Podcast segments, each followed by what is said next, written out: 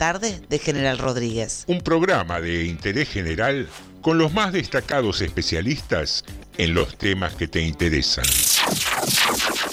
Seguidamente hará uso de la palabra el señor presidente de la Nación. Nutrición. A vos no te va tan mal, gordito, ¿no? Tecnología espacial. Esas naves espaciales van a salir de la atmósfera y desde ahí elegir el lugar a donde quieran ir. De tal forma que en una hora y media podemos estar desde Argentina, en Japón, en Corea o en cualquier parte del mundo. Automovilismo y viajes. Dicen que soy aburrido. Aburrido. ¿Será que no manejo Ferraris? Aburrido. Viene una Argentina distinta. Y al que le aburra, que se vaya. Relaciones En internacionales. primer lugar, anuncio que el Estado argentino suspenderá el pago de la deuda externa. Economía. Van a ser respetadas las monedas en que hicieron sus depósitos. El que depositó dólares recibirá dólares. El que depositó pesos recibirá pesos. El análisis de las tapas de los diarios. Clarín, habla con la verdad, decirle la verdad a los argentinos. ¿Qué te pasa, Clarín? Educación. Chicos, estamos en Harvard. Estamos en Harvard. Estamos en Harvard, por favor. Esas cosas son para la matanza, pero no para Harvard.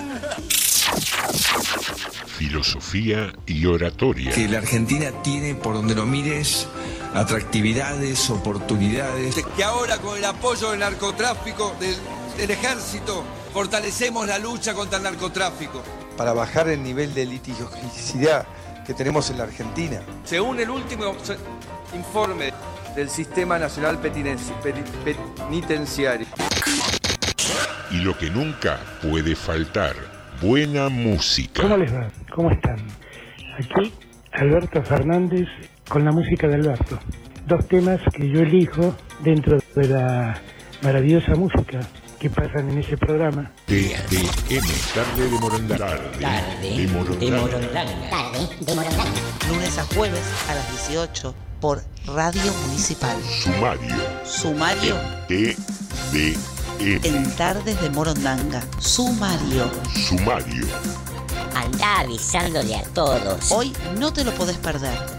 Manda un WhatsApp al 237 4100 895. Esto pasó hoy en Rodríguez. Hoy hablamos de lo que todos quieren saber. Sumario en Tardes de Morondanga.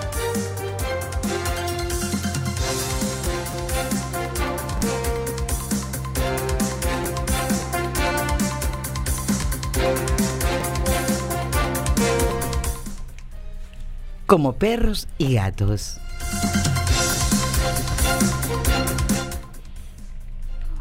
Mañana corte de agua en el barrio Bicentenario.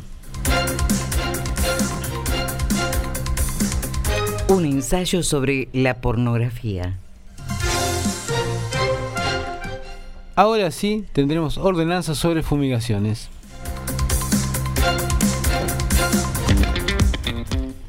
Muy, pero muy buenas tardes. Bienvenidos y bienvenidas a un nuevo episodio de Tarde de Morondanga, siempre aquí en FM 89.5, la radio municipal de General Rodríguez.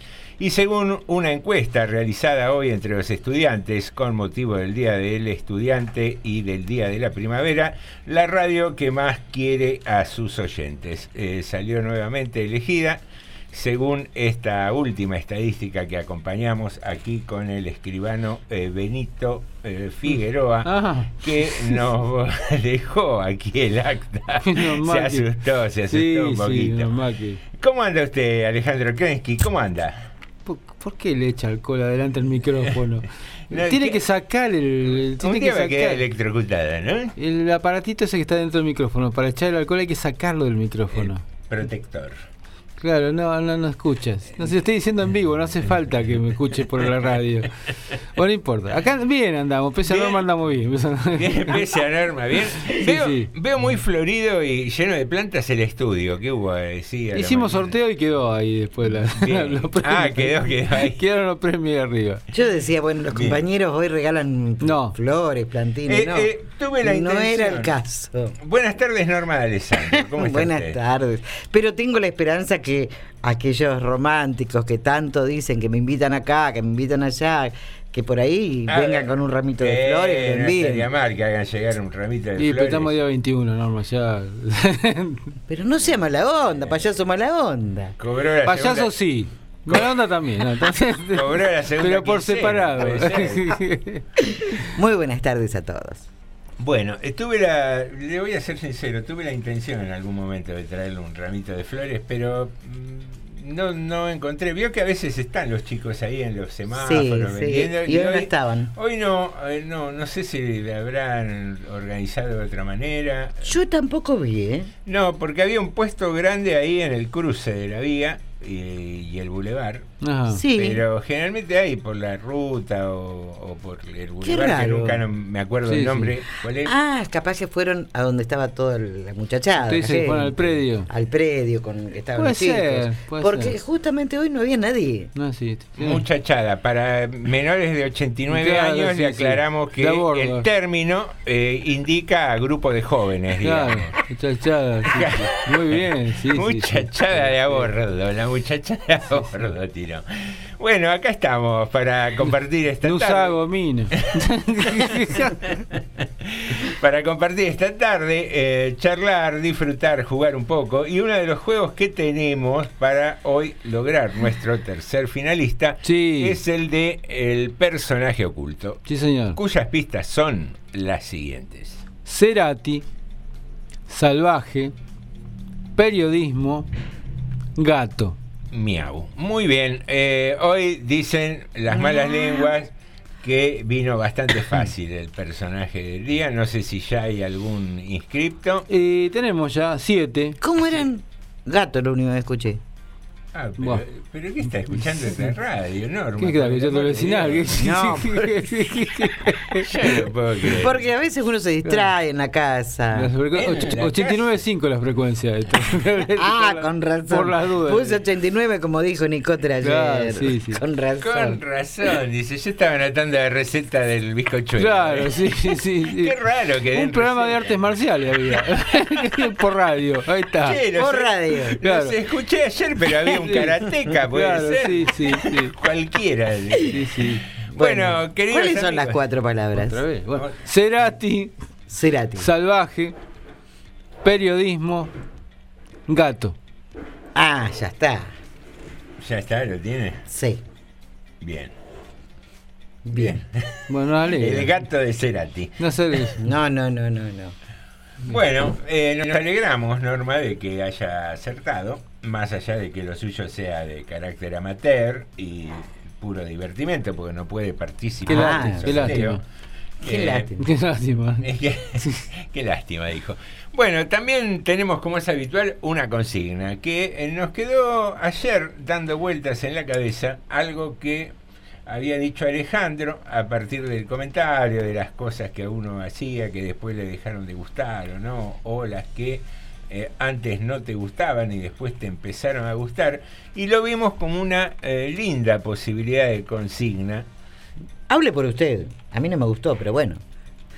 Bueno, pero de, de 4 o 3 votamos que sí. Claro, por eso. A ver. 75%. Claro. Eh, más que mayoría calificada. Viste, vos sos la minoría reaccionaria. Eh, claro que sí, sí.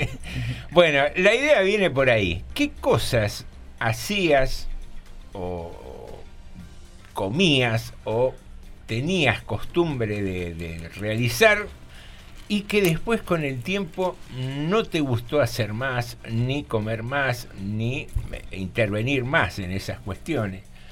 Desde una comida hasta una costumbre, eh, no sé, te gustaba ir a ver fútbol y después dijiste, no, no voy más a la cancha, es un embole, o cualquier cosa que con el tiempo haya cambiado tu gusto.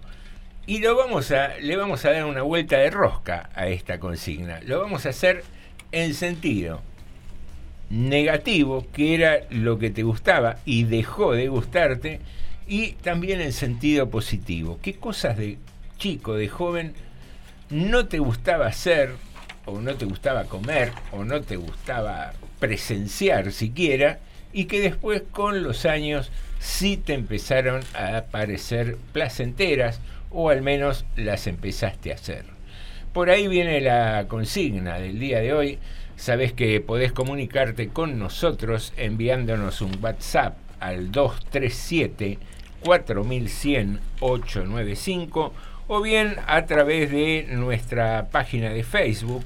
Allí nos podés buscar como Radio Municipal General Rodríguez y nos vas a encontrar, vas a ver ahí el loguito de la radio, vas a ver también alguna que otra publicación eh, que habitualmente realiza la emisora y podés dejarnos allí bajo la placa de la transmisión en vivo un mensajito de texto. Si vos todavía no nos conocés y recién te enganchás y querés ver de Qué suerte que tiene. de qué va Ah, el programa, perdón. que tiene suerte obviamente, digamos, y nosotros también de, de tener nuevos oyentes. No, que no nos conoce. Si querés tener algún antecedente nuestro, podés ir a la plataforma de Spotify. Ah, yo pensé que a la comisaría. ¿eh? No, Antecedente no, nuestro. sería más cercana a su domicilio. Ah. No, vas a la plataforma de Spotify, allí en la lupita pones Tarde de Morondanga y tenemos subidos todos nuestros episodios, todos nuestros programas, tanto de esta temporada como de la temporada 2021 que arrancó allá lejos y hace tiempo por septiembre. Bueno, estimados compañeritos de mesa, eh, ¿han pensado ustedes en qué cosas les gustaban y dejaron de gustarle? ¿O qué cosas no le gustaban y hoy sí se sorprenden diciendo, Sí. mira, esto me gusta que antes no me gustaba? Antes me gustaba muchísimo bailar chamamé. Me encantaba. Bien. Bien agachaditos, así. Y ahora me encanta bailar en el caño. Mire usted. Sí. Bien. Pole dance hago ahora. Ah, yo pensaba que en el gallinero estaba. No, eh, pero me extraña, ¿no? Y, no, pensé que hacía plomería, pero bueno. Muy bien. pero bien, un cambio importante. Ah, sí, dejé las alpargatas y ahora ¿Y por qué dejó las alpargatas? Ya me cansé, vio, siempre había que estar ahí agachadito, mucho dolor de cintura, dije no voy a E- hacer. esa curva y contra Oh, que hace el sí. chamamé es medio difícil, ¿no? Y aparte como que mucho no se bañaba el paisano, ¿vio? Mm. Entonces dije, no, mejor bailo sola en el caño, por lo menos lo limpio yo el caño y ya ¿Le está. tira alcohol al caño? Sí, también, ¿Sí? claro. Bien, ¿hay alguna técnica para el deslizamiento? Por supuesto, mucha acrobacia. Mucha Ahora ya no me duele nada, le digo, estoy ¿No? pero un violín. ¿Y hace tipo la bandera? ¿Vio cómo hace? Hago la bandera, sí. La escarapela, la Y la- bandera. escarapela también. el himno. Y hago, hago la cruz invertida también. El escudo. Apa. Sí. Esa, ojo ¿Y sabe cómo me trepo? Hubo, hubo mucha gente que terminó poseída eh, con el tema de No, la- no, no, estoy hablando de, ponerme eh, eh, cabeza hacia abajo, Sí, sí, lo en el caño, ¿no? Y después, bueno, me enrosco y, y- y giro, giro rápido, rápido. En el Rápido. caño, sí, sí. El, el trompo. Con de- una sola pierna el trompo también. de General Rodríguez, le decían. en- Un trompo, sí.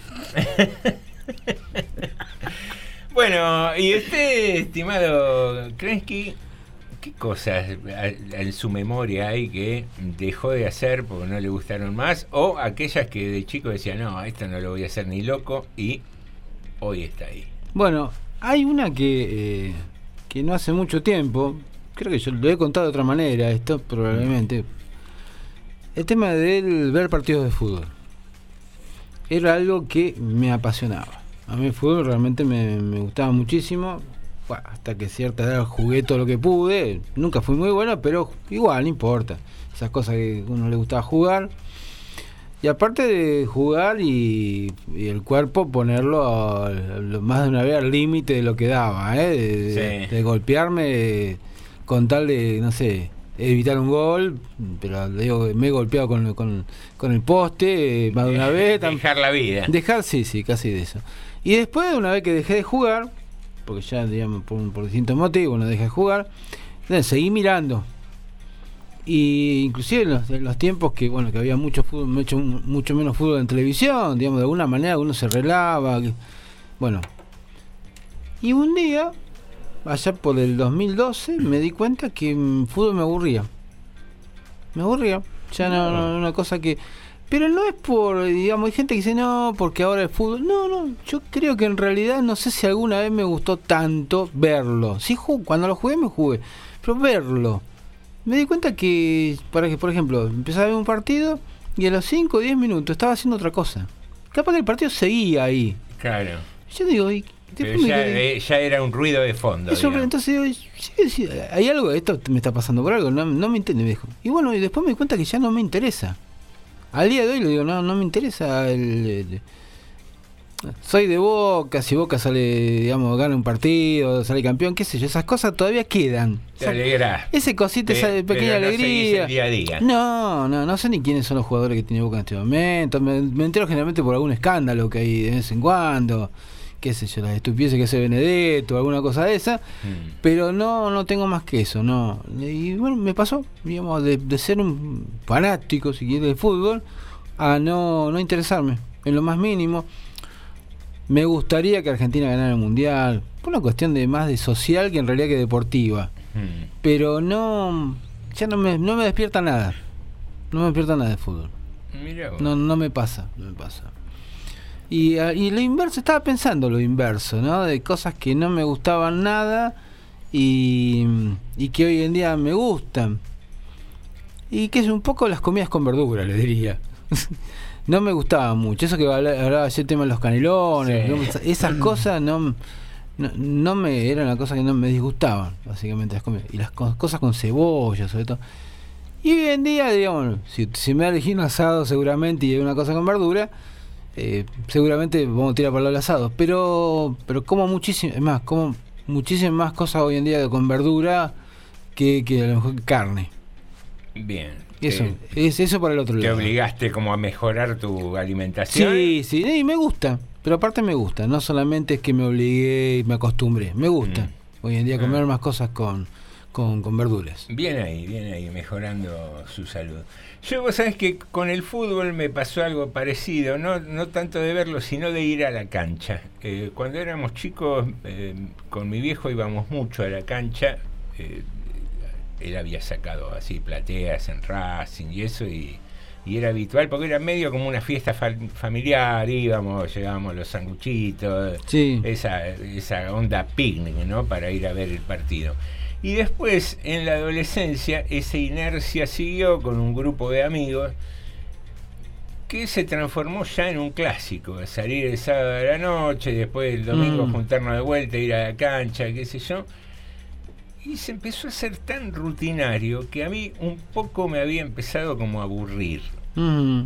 Y después, un día, no me olvido más, un partido entre Racing y San Lorenzo en la cancha de Racing, que se armó un desbande a la salida, que volaban piedras de una manera terrible, estaba la policía montada que te tiraba los caballos encima. Y en un momento, tratando de, entre que esquivaba a caballo y, y atajándome de los piedrazos, dije, ¿qué cazzo hago acá? Sí, sí. Viste, estando dispuesto a, a ligarme un piedrazo en la cabeza. Sí. y ese día dije, ya está, no voy más a la cancha. Y así fue, te diría 18, 20 años, debo haber ido una vez en una oportunidad después, pero a un partido más, más tranqui por la experiencia de, de- de- de acompañar a alguien. Pero nunca más fui a la cancha así con esa regularidad y fanatismo con que iba eh, cuando era más chico. Y después la contraria, que, que fue bastante negativa también. Yo de chico veía fumar a la gente grande y me parecía, inclusive mi viejo que fumaba, me parecía increíble cómo la gente podía fumar y sobre todo en verano, digo, cómo pueden inhalar humo caliente, qué desagradable que debe ser, bla, bla, bla, bla. Yo nunca voy a fumar. Y después, en algún momento de mi vida, empecé a fumar y fumaba a lo salvaje y me había olvidado de eso, de, de que me podía molestar el humo, el calor de, de- Sí, sí, del sí. humo y todo eso. por suerte después con el tiempo dejé el cigarrillo, pero esa fue una inversa, digamos, algo que me parecía que nunca iba a hacer y lo terminé haciendo. Bueno, por ahí van... Justamente van- usted habló del humo y es algo que me molesta muchísimo hoy por hoy. Eh, no soporto el olor a humo, para nada. Mm. Y antes, cuando era chica, que prendían fuego, que era normal, no me molestaba. Odio el olor a humo. Así sea de un asado, no, no soporto que el humo me venga encima. Ah, Y sí, fue un cambio muy grande. Como que me ahoga, me hace mal. Sí, y, y cómo se nota, ¿no? Yo Aparte el olor, no, no, no lo soporto. también tiene que ver con el, con el lugar, ¿no? Donde uno vive. Yo desde que me vine a vivir para acá, para el oeste, empecé a, a percibir eso de que hay días en épocas de, de poda y todo Sí. eso, cuando queman ramas, que vos decís, ay, no, quemé las ramitas, qué sé yo. Pero se, se Pero- queman secas, no verde como las queman. Pero vos ves cómo se llena de humo en serio. Sí, que vos sí, estás a sí. 3, 4 cuadras del lugar donde están quemando y se. Es se horrible. Eh, es increíble. ¿eh? Es más, no se debe. No, seguramente no se debe. Bueno, pero las experiencias a veces llevan. Yo vivo en jurisdicción de Moreno, estoy en Francisco Álvarez y más de una vez me he cansado de ir 25 veces a la delegación municipal para que vengan a buscar las ramas y nada, terminar quemándolas, cortándolas, haciendo la leña, quemando lo que podés. Acá en un momento hemos tenido. Ahora. Supongo que también no deben dar abasto los municipios, porque lo hace todo el mundo justo junto en una misma época. Acá, por ejemplo, hay épocas. Tal mes una co- por un lado, otro mes por el otro. Sí, pero igual no, no se llega, igual no se llega. Eh, no, nunca, nunca se llegó, nunca se llegó a que todos, a que levantar las ramas en todos lados. Lo que sí, vos, digamos, una cosa, una cosa que uno ve, por suerte en Rodríguez, hace un tiempito, no sé si, y no sé desde cuándo me pasó, empezó a pasar esto, de eh, que hay muchos menos fuegos por el tema, sobre todo en el verano. Nosotros llegó un momento que los bomberos salían Sí. Ah, llegó a salir, no sé, 35, 40 veces en el mismo día. Es una locura. En un momento tendrían Eh, 4 o eh. 5 incendios de, de- casi todos. Ellos les llaman forestales, pero son pastizales habitualmente. Claro, bueno, el verano pasado que ya hacíamos el programa, me llamaba la atención eso porque vos dabas continuamente noticias de que eh, en verano, sobre todo porque fue un verano con mucha sequía y demás, eso de que por ahí por no cortar el terreno quieren quemar el pasto un poquitito y se, se les va de control. Pero ojo, que antes era peor, ¿eh? Hemos tenido 6, 7. El año pasado que había días de 6, 7 incendios. Sí. Bueno, nosotros hemos, con, bueno, con Norma hemos escuchado. Y ahora los bomberos casi no usan la sirena, la sirena grande. Este. En el momento usaban la sirena, y yo te digo para la gente que vivía al lado, era un infierno, porque tenías 30 salidas, 40 salidas en un día, era insoportable. Tenía, muy imagínate, día de 35 grados, a cualquier hora, porque podía pasar la madrugada la cosa, salir esa sirena de los bomberos, realmente era, era bravo. Pero aparte, bueno, era era la manera que tenían los bomberos de alguna manera de comunicarse, por un montón de motivos, ellos lo explicaron más una vez también, porque ya ahora hay otros sistemas, más, más prácticos, más fácil, tiene más guardias, tiene más gente en las guardias, entonces capaz que a menos que haya tres incendios juntos no hacen falta llamar a externos, a los, a los que están fuera de la guardia. Eh, pero digamos, uno veía todos esos incendios y decía, qué locura está la gente quemando así, ¿no? Qué locura. Y no pasa, por suerte no pasa tanto. Discúlpeme, bueno, eh, tengo lamentablemente una muy mala noticia que hace un rato la hemos recibido y, y- y pensamos si, si sería eh, concreta la noticia. Eh, lamentablemente tenemos que, que decir que después de tanto rezar y tantos días, eh, Jerónimo Brayota ha fallecido. es Mm, una muy sí. mala noticia para todos. Se confirmó finalmente. Se confirmó que ha, ha fallecido después de, de tanto de tanta lucha, ¿no? Bueno, un abrazo grande a la familia y la verdad es es muy triste informar algo que también duele, ¿eh? Bueno, es la realidad que va, va sucediendo y atraviesa eh, también nuestro programa, que es parte de ella. Queridos amigos, vamos a hacer una breve pausa. Eh, damos por última vez las cuatro pistas del Sí, personaje oculto. Cerati, salvaje, periodismo, gato. Muy bien, está en juego la cosa. Acordate nuestro WhatsApp 237 4100 895. Jorge, cuando quieras vamos con algo de música.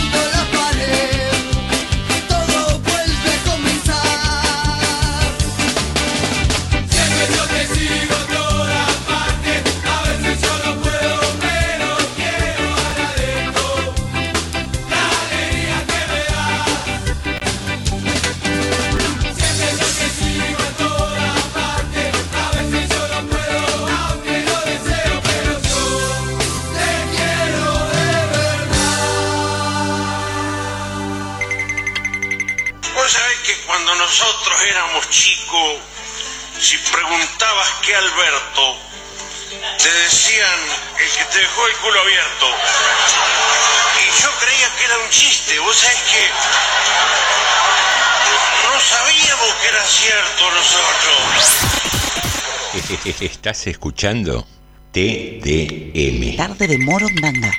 Esto es ayudar a gente de clase alta, claro, A ver, todo esto tiene a ver. que ver, pero... Ayudar a un pobre lo hace cualquiera. Bueno, no, pero... Con un poco de comida, vos sabés que todo se arregla. En cambio, ayudar a alguien ¿eh? que mantiene mi nivel de vida, como la gente que, que- que- que, digamos, que me rodea, eso es bastante difícil. No, no, no, ¿eh? pero a ver. Y si alguien para ser feliz necesita su Audi, su country, su iPhone, bueno, yo, yo lo voy a ayudar, porque para esa gente la felicidad se le hace muy difícil, ¿ok? En cambio, un pobre es feliz con muy poco. Te voy a decir algo que me duele. Decime, decime. Te voy a decir algo que me duele. Bueno, Es tan fácil ser pobre. bueno, bueno. El mundo está hecho para que te conviertas en pobre así nomás. Es re fácil, ¿me entendés? No se necesita esfuerzo. ¿A eso querés que ayude? ¿A eso? Estás escuchando TDM. Tarde de Morondanga.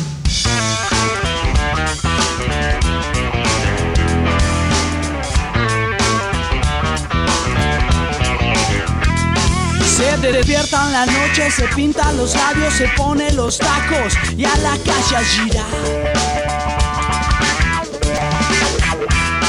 Sola en la madrugada se detiene un auto, solo una pregunta y todo vuelve a empezar.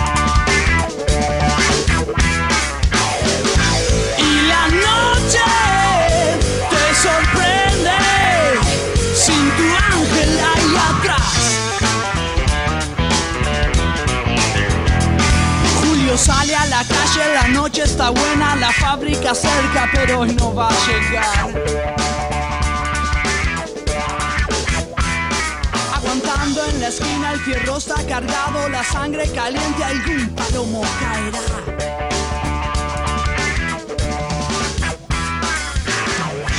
Y la noche te sorprende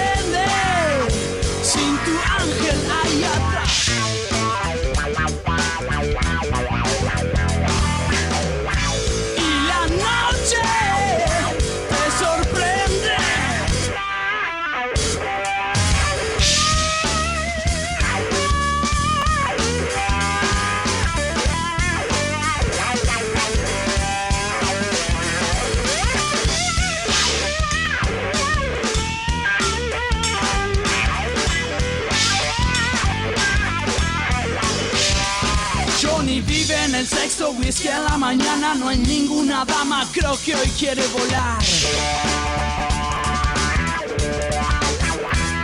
No hay espejo que alcance el balcón, está cerca, el cemento está fresco, todo va a terminar.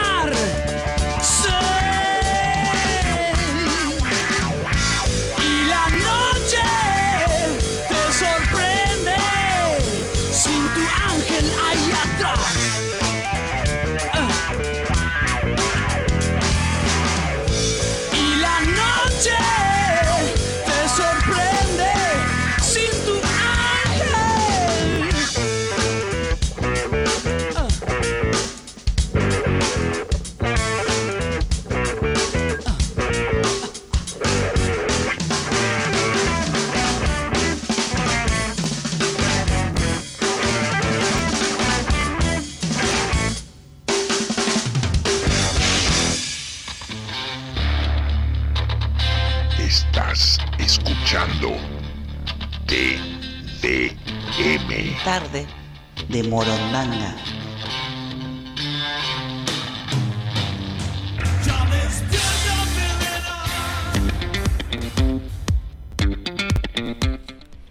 Muy bien, queridos amigos, iniciamos así el segundo bloque de Tarde de Morondanga y lo hacemos como es habitual con noticias y algunos mensajes. Bueno, una noticia que tenemos de hoy es que se conoció una información de la empresa APSA que mañana se va a trabajar una, una válvula reguladora en el camino viejo a Mercedes, que en realidad la calle se llama Cámpora, hace algunos años, y la calle Entre Ríos. Esto sería cerca del Bicentenario, con lo cual es probable que haya una baja de presión en la zona del barrio Bicentenario de la red. Bueno, esta es una de las tantas bombas que se viene trabajando, las esclusas que se vienen trabajando, como para, insisto, más o menos ir normalizando el, el estado de la red que, que está bastante complicado. Eso por un lado. Por otro lado, una mala noticia, y así Nor- Normita contaba el caso de bueno de Jerónimo, que perdió la vida, pero lamentablemente otro caso que tuvimos que dar, que comentamos ayer el accidente, el motociclista que chocó ayer con, con este auto, con este Renault Duster. Ah, que había Ahí, comentado que estaba mal. En Bernardo de Irigoyen y, y Mitro, Bernardo de Irigoyen y Benjamín en Páez en realidad, porque esa es la dirección exacta, que quedó sobre la vereda de las vías, eh, terminó falleciendo a los pocos minutos. Yo creo que más o menos a la hora que nosotros estábamos terminando el programa. Sí. Falleció. Así que bueno, lamentablemente era no, no hubo mucho para hacer, porque fue muy fuerte el golpe y ya nos habían dicho nosotros que cuando lo llevaron, lo llevaron bastante grave. Eh, un accidente que Ah, hoy pero habla- era un muchacho joven. Sí, lamentable, un accidente que hablábamos eh, de los tantos que, eh, sobre todo la gente que va, hoy lo hablamos esta mañana, Que ¿no? se podría haber evitado. Sí, porque aparte, te digo, más allá, ah, después el, el tema de las reglas, las normas de tránsito, que se cumplen o no se cumplen. Creo que en algún momento, y lo decíamos esta mañana, la gente sobre todo que va en moto o que va en bicicleta, más allá de las normas de tránsito, más allá de cuál es la reglamentación que hay, se tienen que cuidar más. Eh, Son ellos el, el- el chasis. Sí. Es viejísimo esto que estoy diciendo, sin embargo sigue pasando todos los días. Y no importa las multas, no importa que secuestres autos, no importa que secuestres motos. Porque después todo, todo lo de la reglamentación, la ley, quien tiene la culpa quedará para las viudas o para los herederos de lo que se cobre en el seguro. Pero el tipo ya murió. O, no sabe, o murió o quedó sin las piernas, o quedó eh, bueno, cosas así, digamos. En algún momento la- de a poco tendremos que el Estado seguramente hacer más controles, seguro que es así. Pero por otro lado digo que también la gente va a tener que tener conciencia, sobre todo los que manejan moto y bicicleta, que son el chasis. El tu cuerpo, la columna vertebral es el chasis que tenés acá. Bueno, seguimos sin tomar conciencia de esto. Y más allá del casco, ¿eh? porque puede haber tenido casco, pero Sí. por más que vos ¿Y tenés el, casco... y el resto del cuerpo? No, pero por más que tenés el casco, si el golpe es muy, muy duro, ni hablar si quedás aprisionado, te morís igual. Pero bueno, cosas lamentablemente que siguen pasando, ¿no? Muy bien. ¿Tenemos eh, algún mensaje? Mensaje tenemos, mira, hasta ahora, hasta ahora tenemos 11 personas que acertaron con el personaje. Bien. Entre ellas lo tenemos a Carmenchu, a Carolina, a Graciela, a Clau, a Silvia, a Leticia, a Javier, a Pepe, a Lidia y a Lucio. Son los que Muy han bien. acertado. Hasta el momento María Guisoni también, perdón, también acertó. Ya sé, el gato Dumas. Bueno. ¿No era? Oh. Qué bárbaro. Bueno, acá dice. no pegó una, ¿eh? Graciela nos pide que repitamos la consigna. Porque arrancó escuchando lo de la cancha, con lo que nos contaba José, que no quería ir más a la cancha. Ah, eh, hablábamos de esto, Graciela, de cosas que uno hacía mm, en algún tiempo de su vida y que después dejó de hacer, o la inversa, cosas que por ahí no te gustaban, eh, desde una comida o hacer alguna actividad determinada, y después con los años le empezaste a tomar el gusto o empezaste a hacerlas. Ujú. Acá Waldo le mandó un audio. A ver qué, qué dice Waldo. Hola, ¿qué tal? ¿Cómo, ¿Qué tal? ¿Cómo están? Buenas tardes. Respecto a la consigna, a mí lo que me gustaba de joven era ir a trabajar para tener mi plata, pero después me hice periodista y ya no me gustó más trabajar. Es más, me hice periodista para no trabajar. Y incluso puedo hablar por un tercero, porque ayer en el recreo nocturno estuvo el Tula. Y hablábamos de estas cosas, y Tula decía que sí, que de chico le gustaba la leche, y todos sabemos que ahora le acercás un litro de leche y se arma la podrida. ¿viste? Bueno. Che, qué fama. Sí, la verdad que terrible la fama que están haciendo. Eh, Carmen Chu dice que antes le gustaba hacer empanadas, pero ahora ya no. No le gusta más hacer empanadas. Se cansó de cocinar. No quiere saber nada. Clau nos dice que bueno, que llegó para escucharnos porque había tenido que viajar. Y llegó justito para escucharnos y acierta también con el personaje. Gracias, Clau, por estar Bien. todos los días escuchándonos. Acá nos pregunta eh, Graciela, vamos a ver si conseguimos información del torneo de ajedrez. Supongo que el torneo de ajedrez está por hacer en el microestadio. Vamos a ver si te conseguimos. Muy bien, vamos a- Segur- a, se- preocuparnos entonces. Seguramente. Bueno, estos por ahora son los mensajes que han llegado. Muy bien, vamos a ir entonces con un informe de los que anunciamos hoy en el eh, sumario de nuestro programa, que tenía que ver con un título que nos llamó la atención. A ver. Como perros y gatos. Epa. Epa. Tomar la decisión de adoptar otro animal de compañía cuando ya se tiene uno. Es algo dedicado porque hay que tener muchos y variados aspectos en cuenta. Es importante tener en cuenta todas y cada una de las recomendaciones cuando la realidad nos determine querer introducir un nuevo animal a nuestra familia. ¿Cómo un nuevo animal a nuestra familia? Epa. Y tampoco, eh, tampoco tan así. Y, eh, el novio de la nena. Aparte del abuelo, el tío y... Claro. Quedó feo. Y este se trate de. Ah, ahora sí. eh, Y este se trate de un gato teniendo ya en la familia un perro. Lo primordial es saber que los gatos son animales mucho más sensibles que los perros en cuanto a sus demandas alimentarias y entender que un gato no es un perro con disfraz o un perro que sabe idiomas, sino que se trata de otra especie distinta con demandas diferentes y puntuales en cuanto a alimentos y salud. Pero esto es para tontos. ¿Cómo que- más vale que como un perro con disfraz? no, es un, ¿Qué informe un informe este? de la Universidad de Michigan que trajimos Pero el Michi, sí, de Michi. Claro, el por, Michi. por los gatos.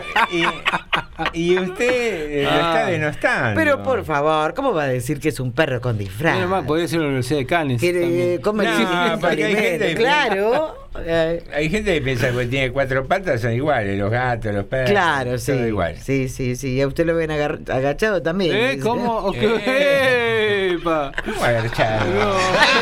agachado se dice para empezar. ¿Qué pasó? ¿Qué pasó? ¿Qué pasó? Norma, yo no puedo creer, esto era un programa serio en algún tiempo. ¿En serio? Me habían prometido eso. No sé. ¿Usted, usted qué Agachado dije, ¿qué Ah, nosotros entendimos otra cosa. Entienden cualquier Ah, cosa. Bueno. Ay, qué gente esta. Sí. Bueno, eh, eh, para los gatos hay una serie muy marcada y específica de alimentos tóxicos y sus necesidades alimentarias son muy estrictas en cuanto a aminoácidos esenciales, vitaminas y minerales.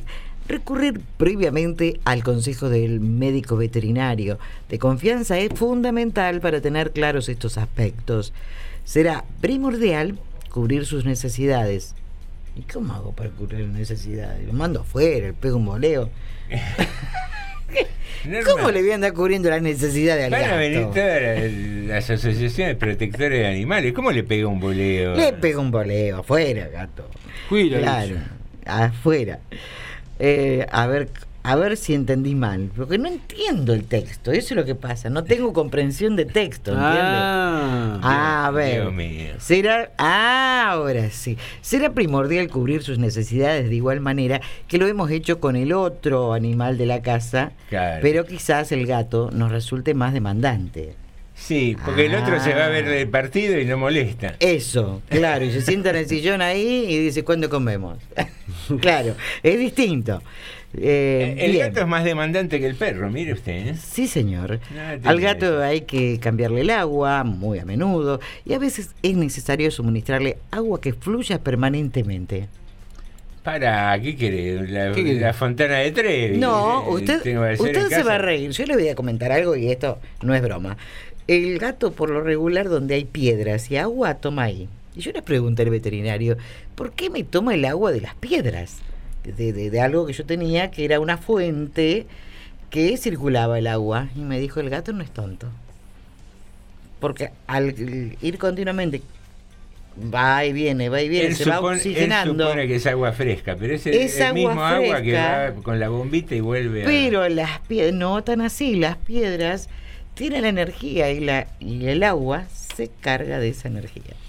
El veterinario me lo explicó. Yo que más energía se, ca- se carga de oxígeno. El agua se carga de oxígeno, por lo menos. cuando- Fue lo primero que dije. Claro. Se oxigena. Se oxigena y. Pero bueno. La comida, a diferencia del perro, debe estar siempre a disposición del animal en un comedero. También resulta necesario peinar al gato. Y sí, sobre todo cuando hay viento, ¿vio? Y se va a poner de vuelta el gato.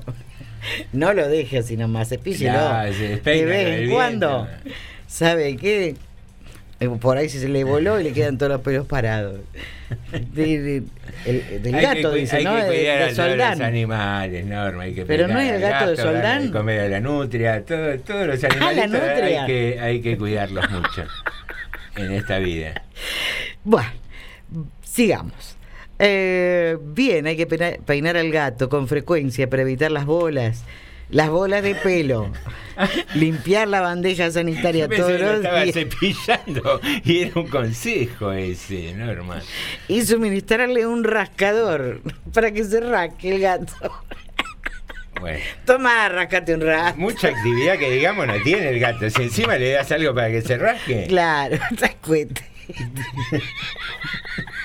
¿Qué quiere darle? Un cubo Rubik al gato. Eh, claro, que tan inteligente. Antes de dar el paso de traer a un gato a casa, es fundamental, sobre todo, que no esté la señora. ¿Eh? ¿Cómo no? No, yo me voy a retirar de este programa. Sí, sí. Bueno, si usted quiere, retírese. Pero deje, deje esto que seguimos nosotros. Y bueno, eh, como les decía, eh, las reacciones previas de nuestro perro frente a los gatos es un excelente antecedente a tener en cuenta y de ellas la muestra de curiosidad o de simple indiferencia es un buen antecedente. Superado el primer requisito, la aceptación clara de nuestro perro, resulta preferible adoptar siempre a un gatito antes que uno adulto o mayor, ya que el cachorro se adaptará mejor a la presencia y convivencia con un perro. Y si es al revés, ajá, por supuesto, todo dependerá puntualmente del temperamento del animal adoptado, que varía con cada individuo. Ajá. Es recomendable al principio instalar al gatito en un lugar aislado y cómodo en la casa para que pueda acostumbrarse a estar en el hogar presentándole poco a poco al perro. Y usted le dice, bueno, fulano, gatito, Te presento a te presento, claro, le va presentando al Este perro. es Bobby. Eh, este Bobby, tiene nombre Bobby, pero tené cuidado. Todo eso tiene que hacer. Es muy importante que al momento de la presentación el encuentro sea controlado bajo supervisión, llevado a cabo de forma paulatina y en un ambiente tranquilo. Es Hay, que armar ahí una, una mesa dulce, unos canapés Claro. para la presentación. También, sí. Lo puede hacer con el Wicca, así le pone un poquito de azúcar, mielcita. Qué lindo. Le va haciendo los canapés. ¿Qué, qué le va a dar? Buah. Es muy importante que el momento de la presentación, el momento sea controlado, bajo supervisión. Ah, como les decía, en un ambiente tranquilo. También hay que acostumbrar previamente al perro a la zona del gato, enseñándole que respete el lugar, poniéndole como regla la restricción de su libre acceso. Le ponen una barrera, sí, ya está, acá, hasta acá llegaste.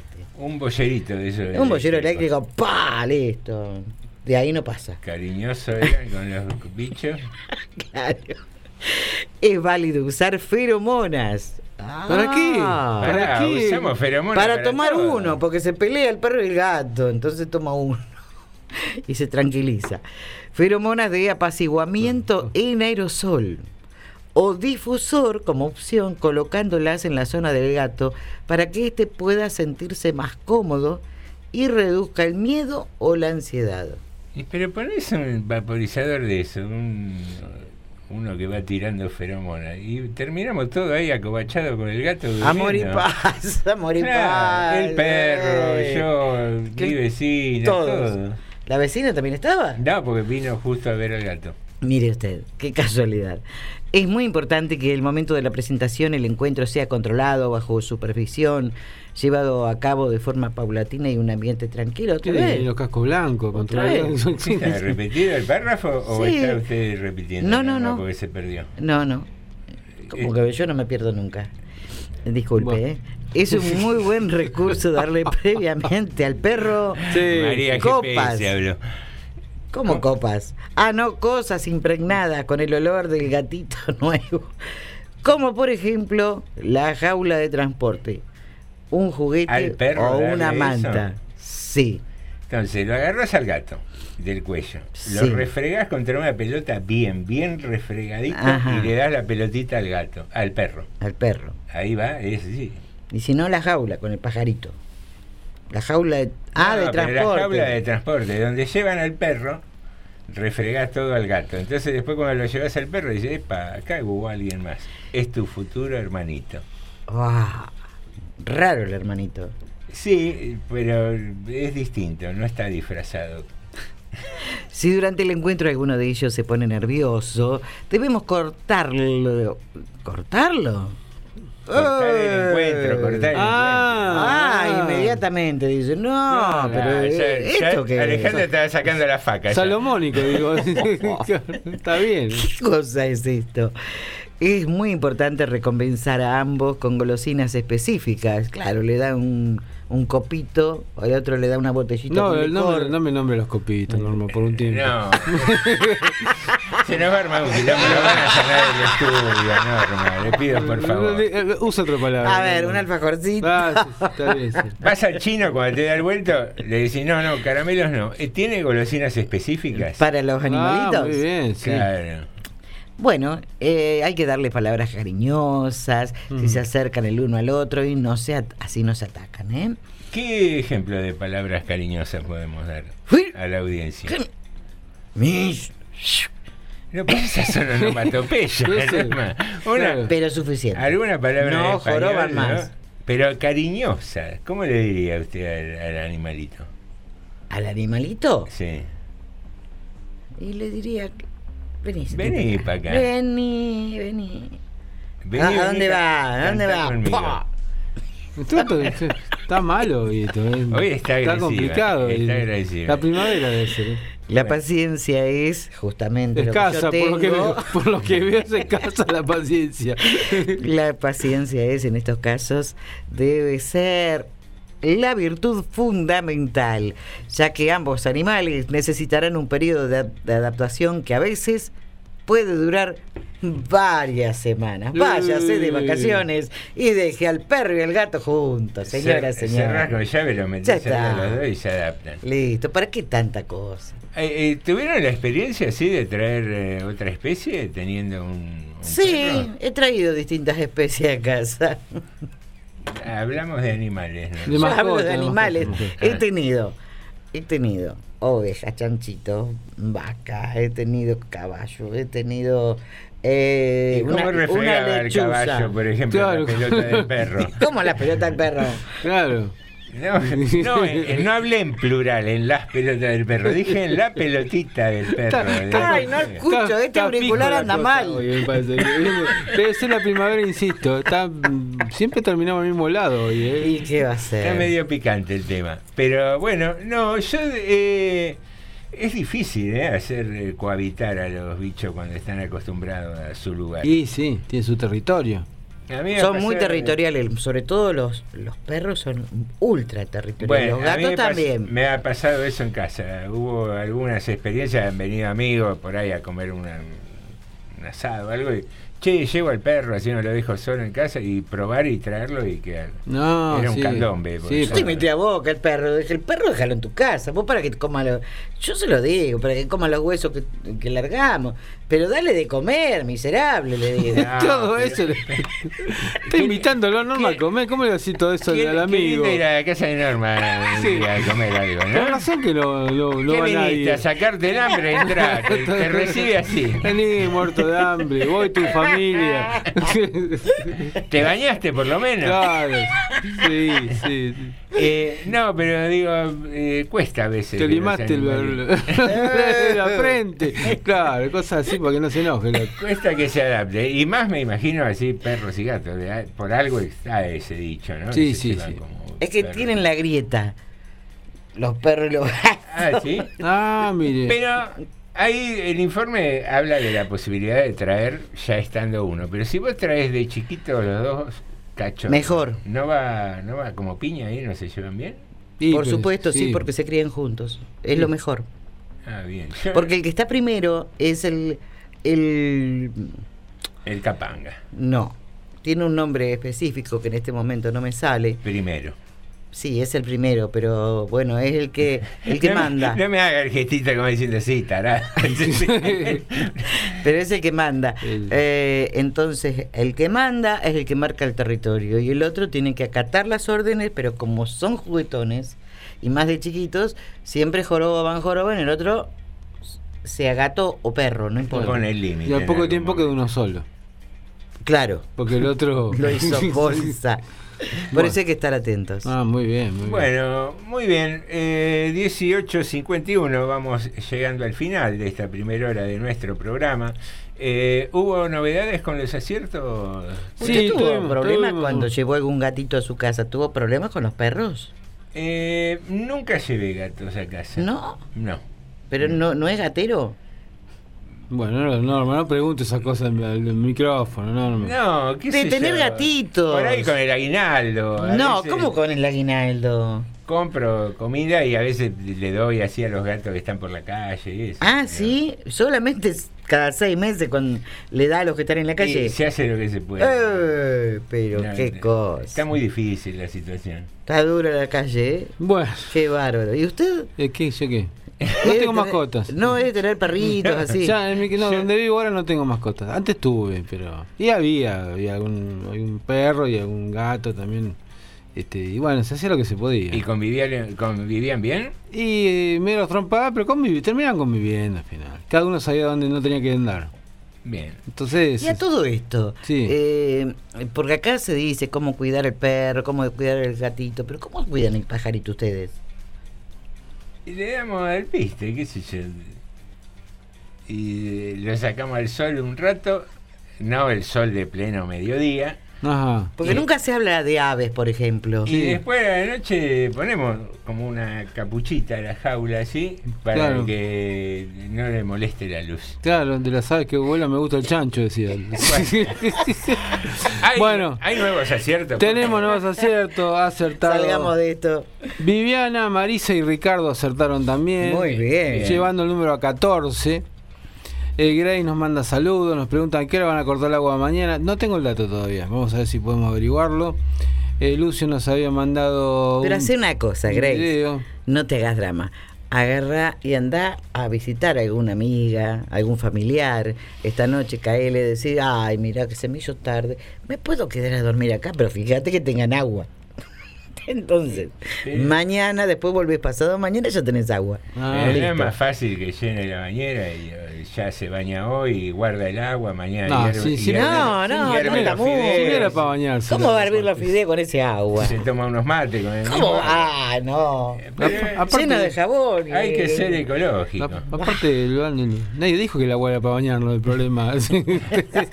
Acá nos dice Lucio, mi gato moro toma agua de la bomba o nada. Muy y nos manda un video, nos manda un audio Sí, sí. y un video. Y gatos que toman eh, agua de la canilla. Mm. La- De la bomba, dijo. Para mí es un gato talibán ese. Muy bien, toma, bueno, de ahí de la canillita toma. Dice Graciela, en cuanto a comida de chica adolescente no podía ver la batata, el zapallo, el budín de pan. Hoy me encantan y hago los mejores budines del condado. Ah. Y me pasó algo parecido a lo de José. De chica no soportaba ver fumar a alguien y de grande me fumé la vida. Arranqué No. tarde en la universidad, nos dice que Gra. Marcos Mazonat también acierta con el personaje, o sea que ellos son 15 los que acertaron con el personaje.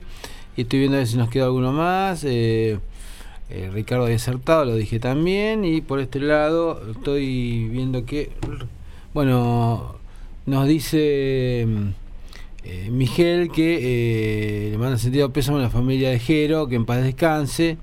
Y antes nos había mandado, antes de dar esa noticia, que se estaban haciendo preparativos para el cumpleaños de Rita. Así Ah, mañana cumpleaños. sí. Empanadas y tortas se está preparando. ¡Epa! Así que bueno, esperemos que lo, lo pasen muy bien.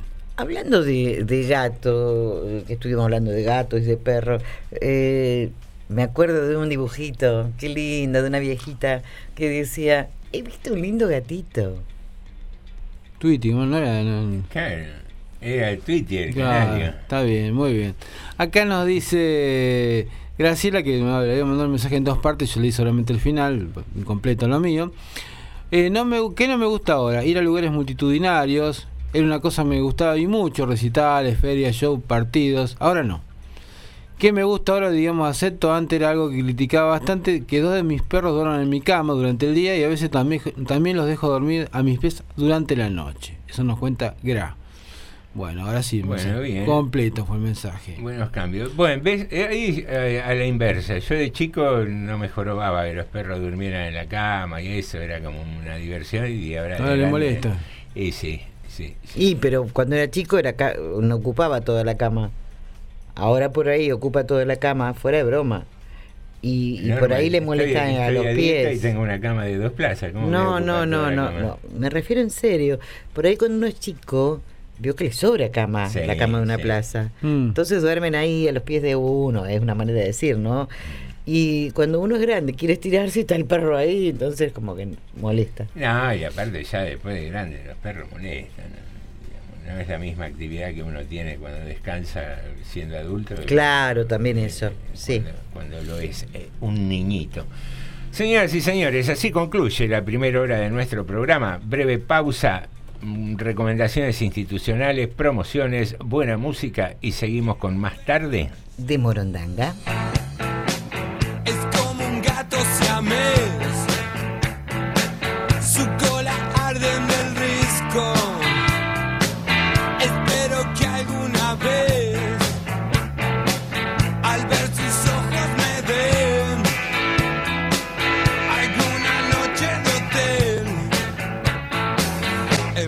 Boca no hay control.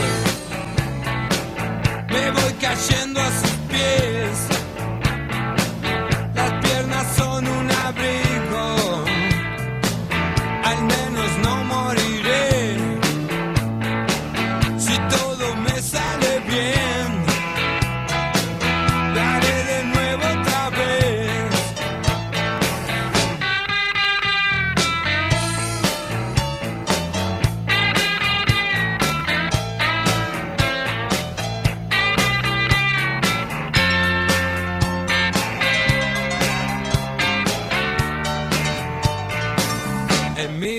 No hay control. Me voy cayendo a sus pies. Las piernas son un abrigo. Espero que alguna vez, al ver sus ojos, me dé alguna noche de hotel. Quiero verla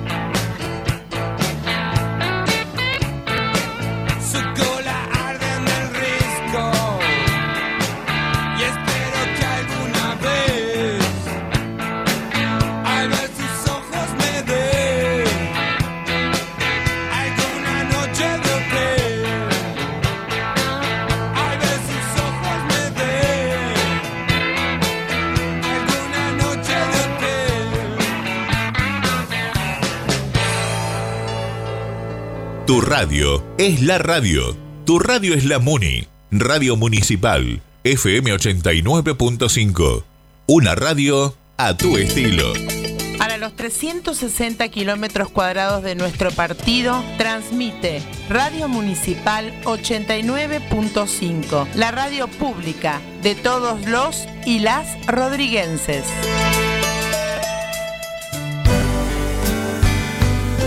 Hola, ¿cómo te va?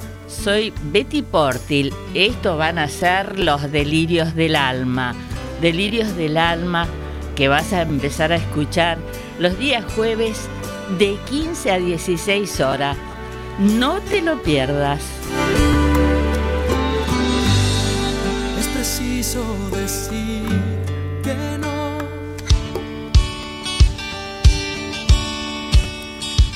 Todos los martes y jueves de 16 a 18, escuchar Radicado en el Conurbano.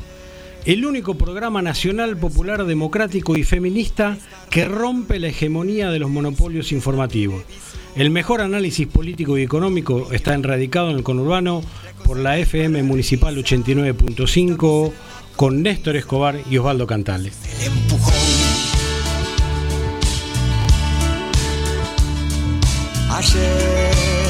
Escuché en la radio. Vamos a 1880, ¿no? Sí. Que es cuando se lleva a cabo la última de las guerras civiles de Argentina. ¿Por qué razón se hizo? Bueno, lo mismo desde que surgió la independencia, ¿no? El control sobre el puerto, eh, sobre la ciudad de Buenos Aires y las autonomías provinciales, tanto que hablábamos con Mauricio eh, varias veces y, y volvíamos a eso, ¿no? Eh, bueno, este fue el último, 1880 estamos hablando. Eh, bueno, ahí se enfrentan lo que son las fuerzas nacionales y las porteñas con, con- con- con el triunfo del gobierno nacional. Museo La Fraternidad. Todos los viernes de 17 a 19 horas.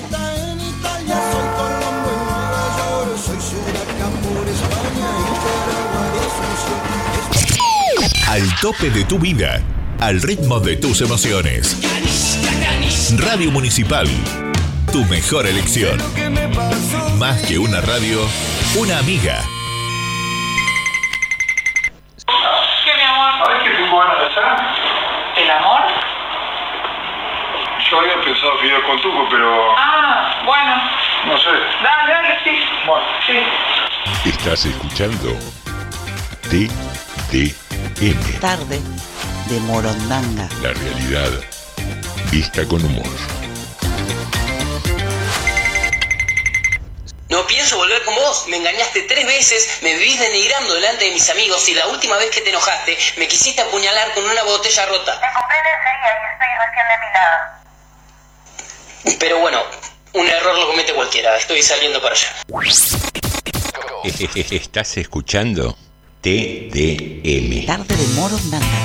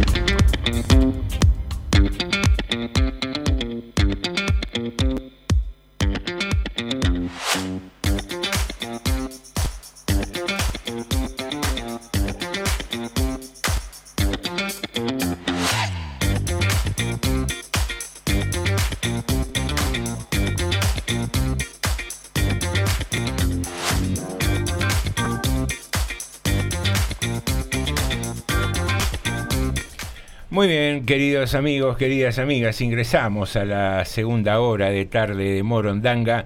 Eh, pasadita ya las 7 de la tarde, comienza a anochecer en General Rodríguez.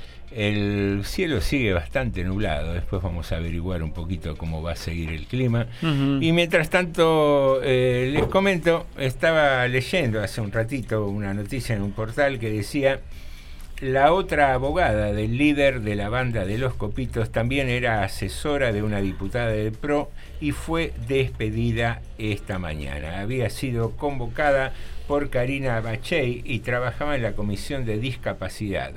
Gastón Marano, el otro representante legal del vendedor de algodón de azúcar involucrado en el ataque, también tenía un sueldo en el Congreso Nacional.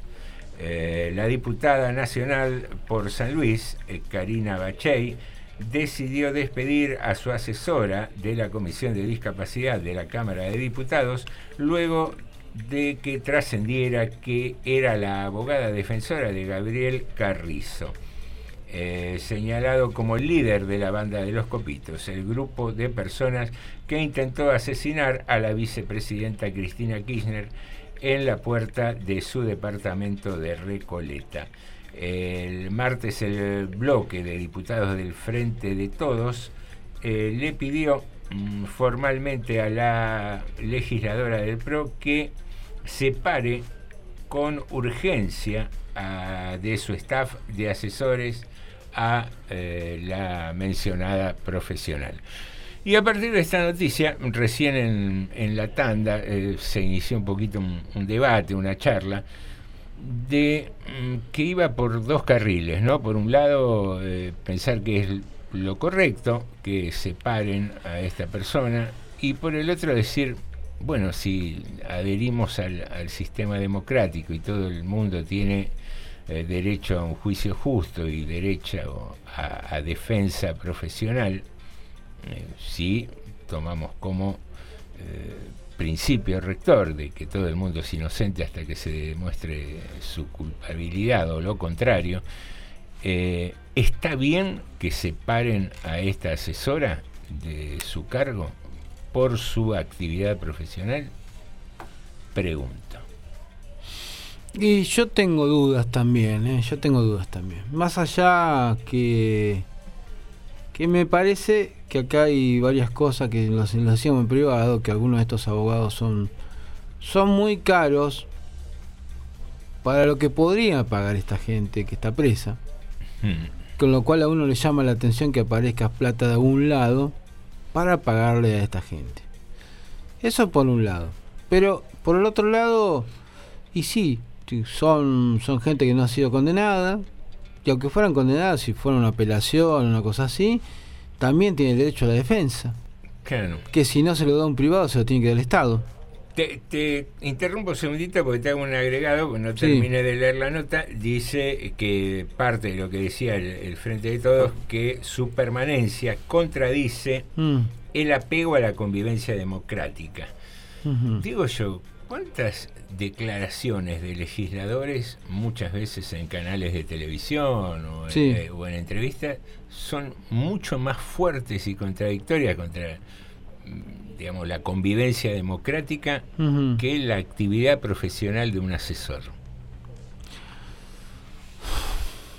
Sí, no, yo insisto con, con esto. Sí, hay declaraciones que son Sí, muy sí. fuertes. Sí, es raro que haya, digamos, quien banca esto, ¿no? Para que aparezca gente aparentemente común y corriente con abogados que, que Claro, uno es- dice... bueno, eso a mí lo que no me... El otro, que ellos merecen tenerlo, merecen tener abogados como cualquiera, y sí, son gente que, bueno, que el sistema, si no lo pueden pagar, se los tiene que proveer. Si no, Claro, lo- de hecho, se lo eh. vamos a pagar nosotros con por parte del Estado, si no es así.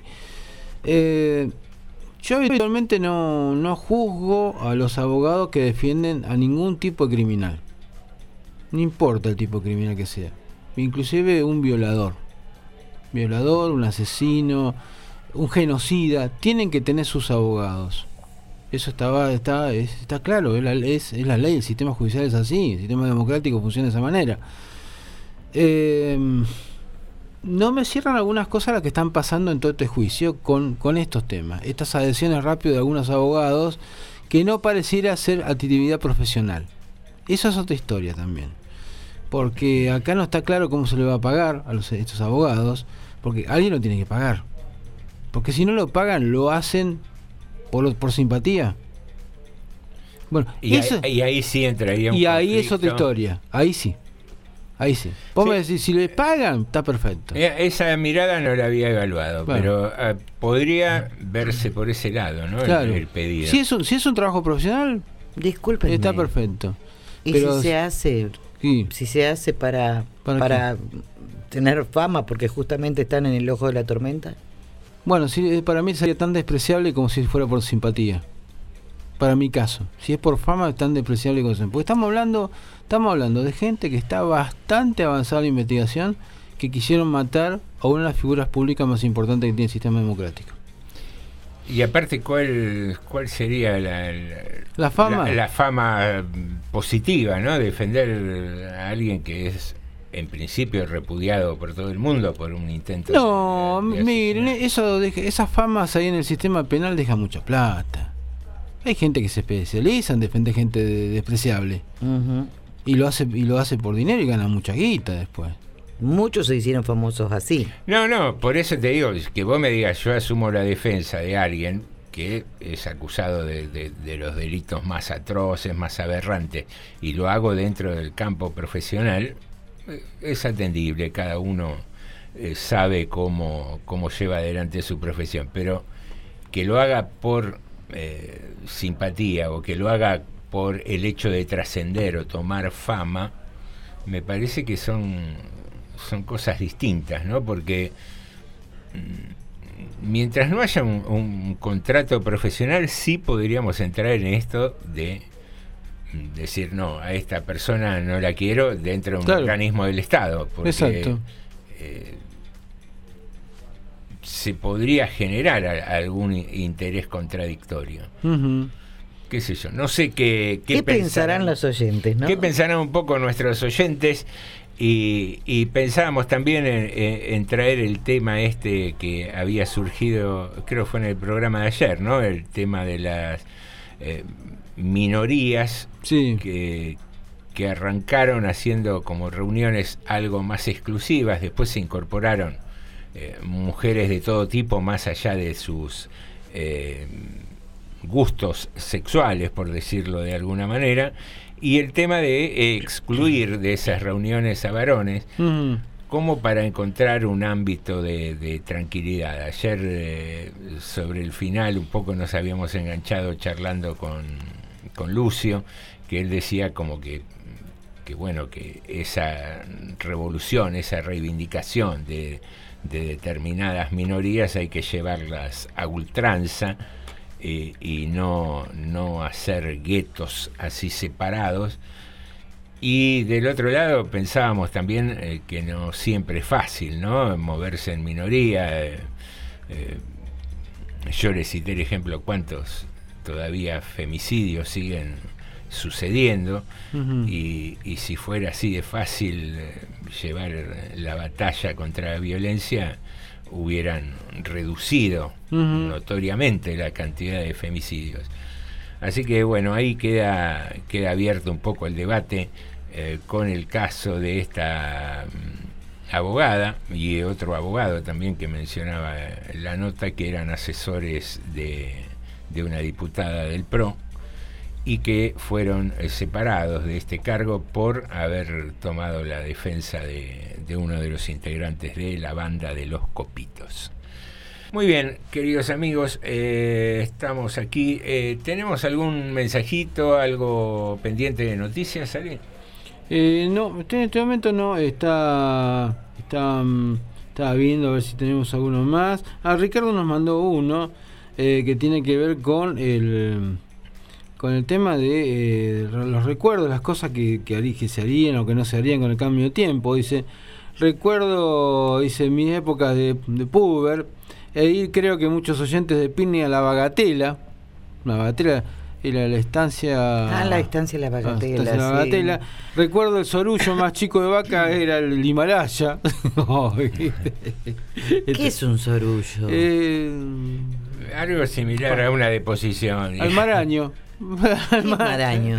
El- Lo que usted de ese deja en el tamaño, baño. De ese tamaño, claro. Algo así más o menos. Yo desconozco algunos términos. Ah, sí, sí, está bien, está, está claro. Pero bueno, así que de eso, de eso se acordaba Ricardo. Muy bien. Yo con respecto al tema esto de, de- hablábamos de los de estas circunstancias de las minorías, de la gente que siente discriminación, eh, que tenían que ver, yo daba mi opinión y que esta, este en ese sentido de que uno más de una vez, este, uno no tiene ganas todos los días de pelear, de pelear, de defender sus, sus principios, o- y a veces quiere simplemente ir a un lugar y estar cómodo y estar tranquilo. co- o cómoda y tranquila, digamos, ¿no? Este, y yo entendía esa situación, que por ejemplo que hablaban de las mujeres, querían un lugar, que querían ir a bailar simplemente sin que nadie las molestara, sin que nadie las tocara, sin que se sentirse ni invadidas, ni...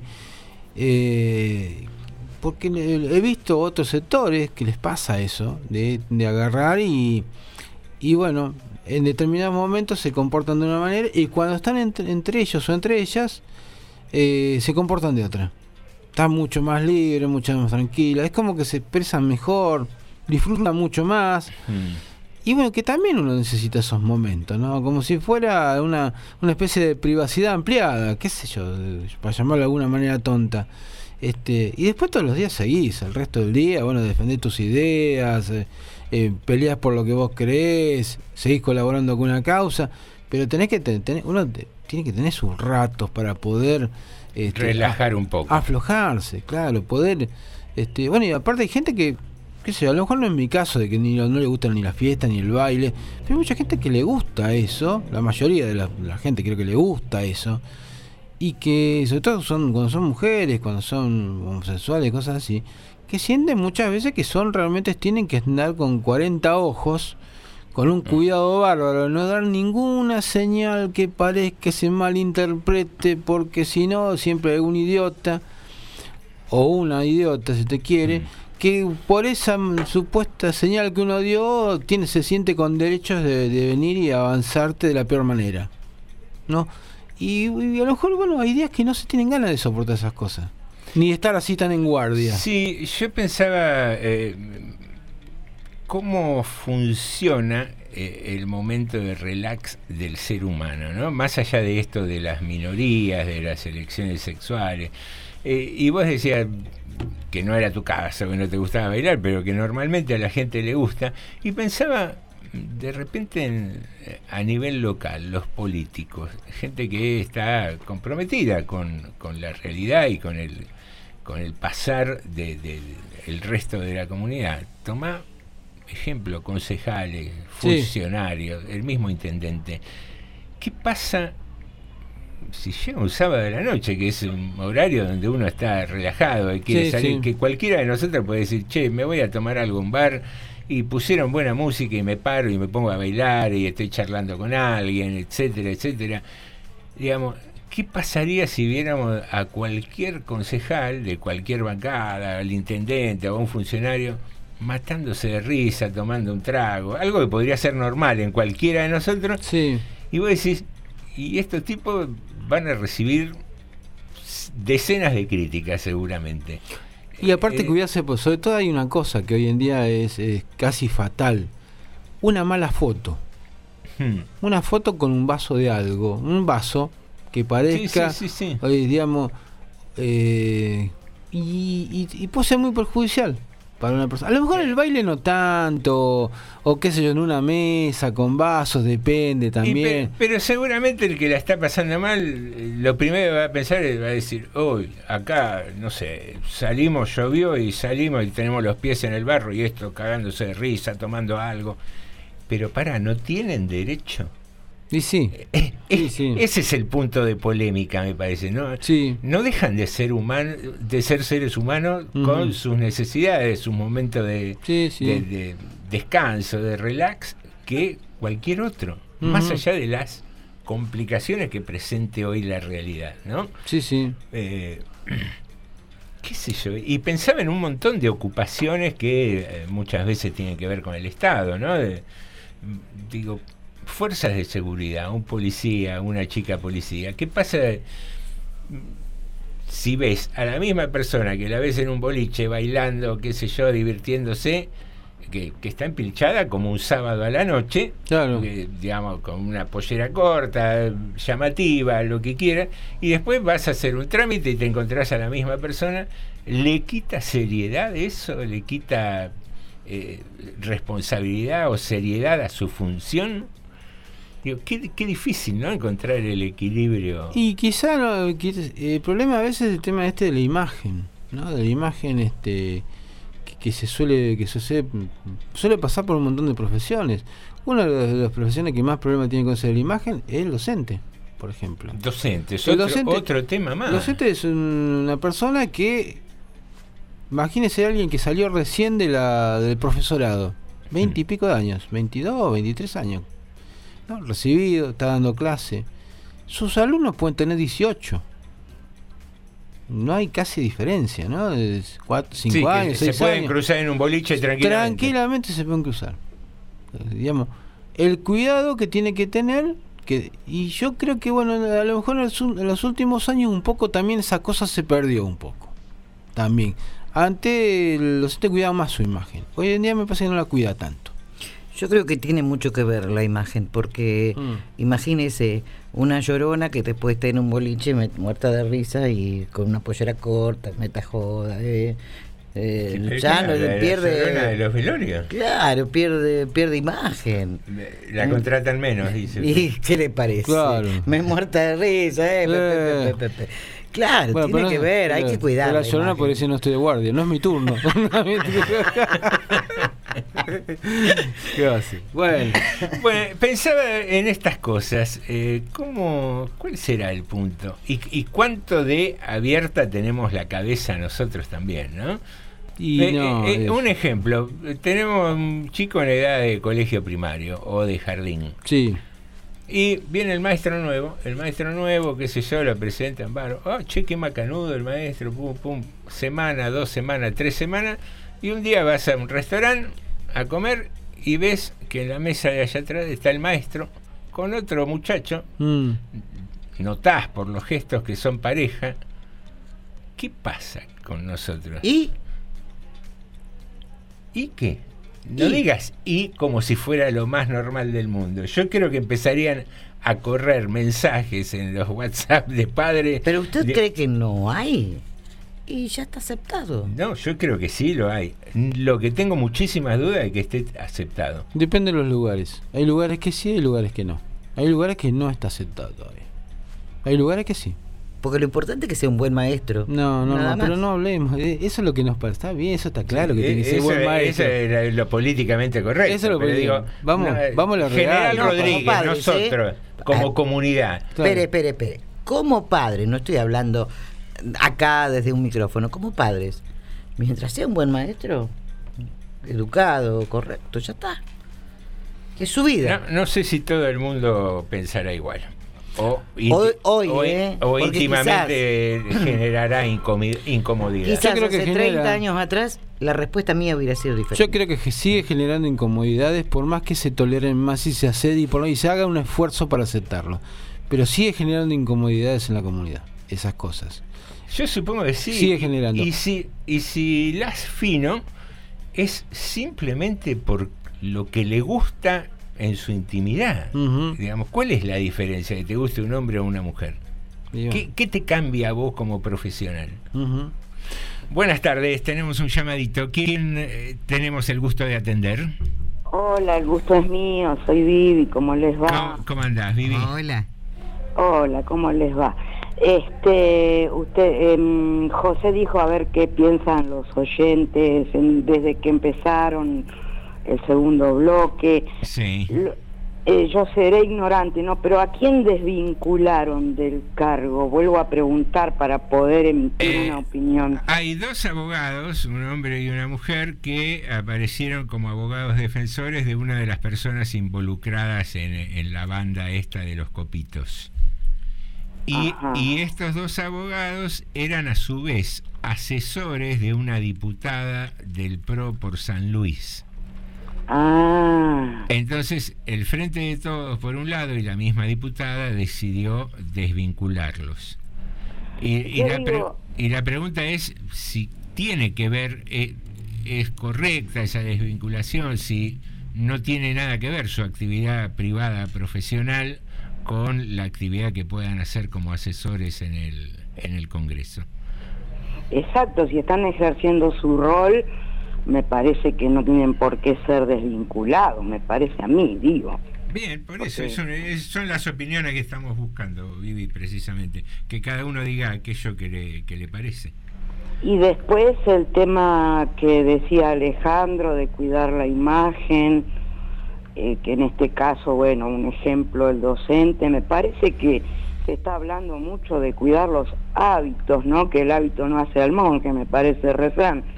Porque yo en el año 97 he tenido compañeras docentes que, que son un, un ser humano que, que necesitaban distenderse, salir, bailar y no pasaba nada, nadie las juzgaba.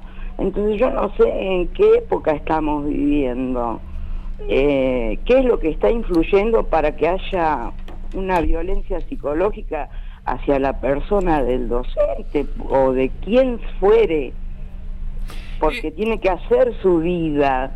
Es que yo no tengo dudas. Eh, Es más, yo creo que si eh, uno analiza fríamente y despojándose de, de ciertos prefe- preceptos que tenemos arraigados, a mí me preocuparía mucho más eh, que mi hijo permanezca horas, eh, si me pones en comparación, por un lado, un docente que pueda tener como gusto personal eh, tener romances con alguien de su mismo sexo, a que esté con un sacerdote que no tiene sexo con nadie, supuestamente, por sus principios.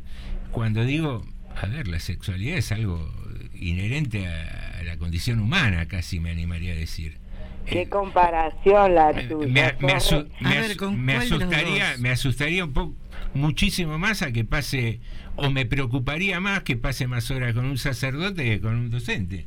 Qué tremenda tu comparación, porque yo tengo que referirme a tu comparación. Y, y Estamos pe- hablando... y pero Vivi, llevemos la actividad sexual a, a su naturalidad. Es que tenés razón, lamentablemente, porque los casos de pedofilia han aumentado mucho. Por eso yo te sigo la línea del ejemplo que vos tomaste. Sí, está bien, Ma- pero, eh, perdón, Vivi. Todo el mundo no es igual a todo el mundo. No, no se No, puede no, meter a todo en una misma bolsa tampoco, ojo. No, no, no, no. Y menos Porque hay personas heterosexuales que son eh, violadores o que son de manosear.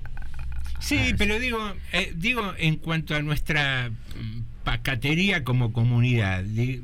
Salimos del colegio, vamos a buscar a nuestros chicos, qué sé yo, y vemos que se va la docente, saluda, viene a buscarla el marido con el auto, se sube al auto, hola mi amor, piquito y se van. Lo vemos como lo más natural del mundo.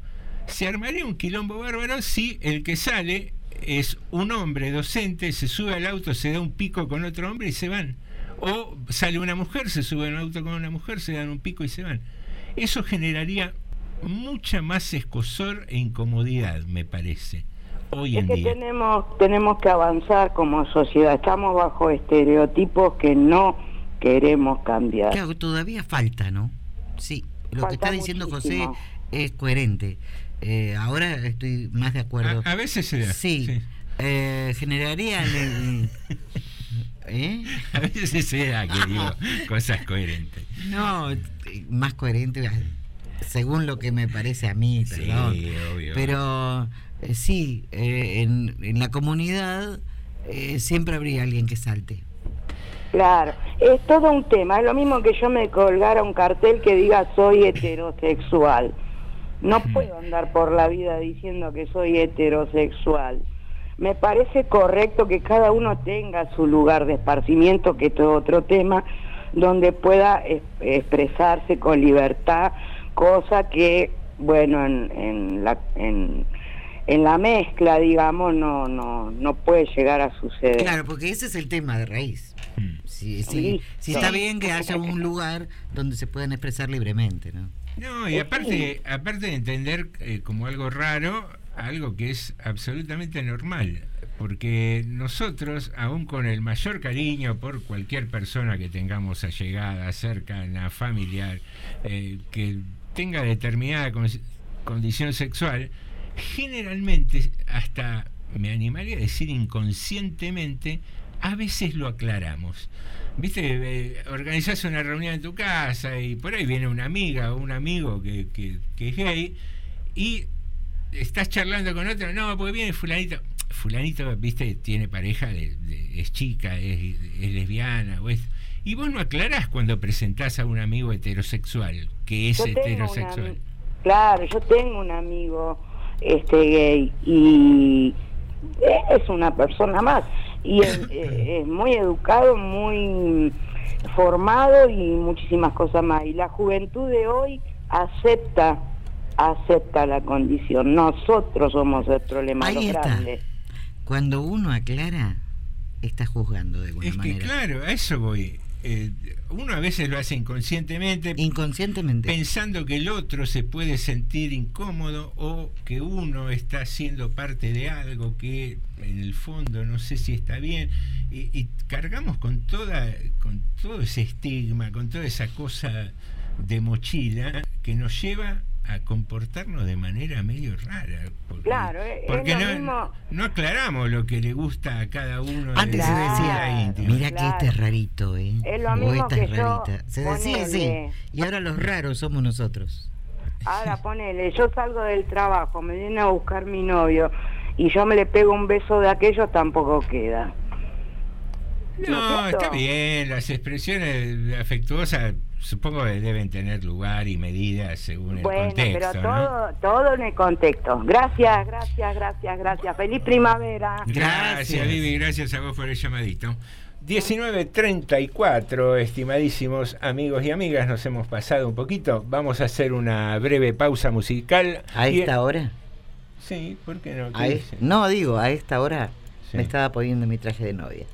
¿Ah, sí? Un día como hoy. ¿Hoy, un 21 de septiembre? Exactamente. Mire usted, qué bonito, ¿eh? Vamos a escuchar un tema para disfrutar. Muy bien.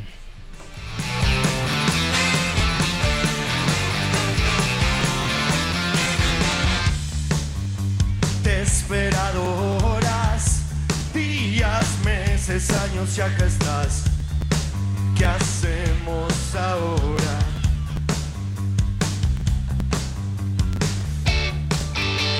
Quisieras callarme, quisieras hundirme más, que ya no me levante.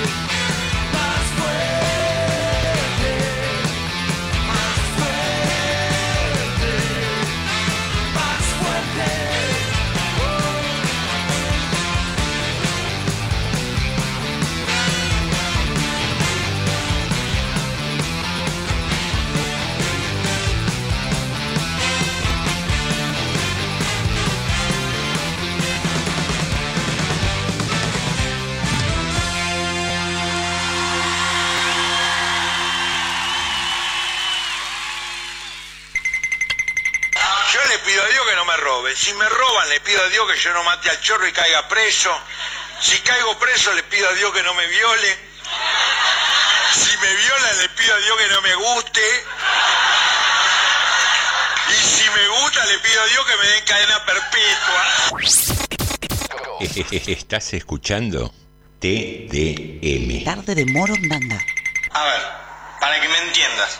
Para yo saber si vos sos mi media naranja, primero tengo que partirte al medio. ¿Me entendés?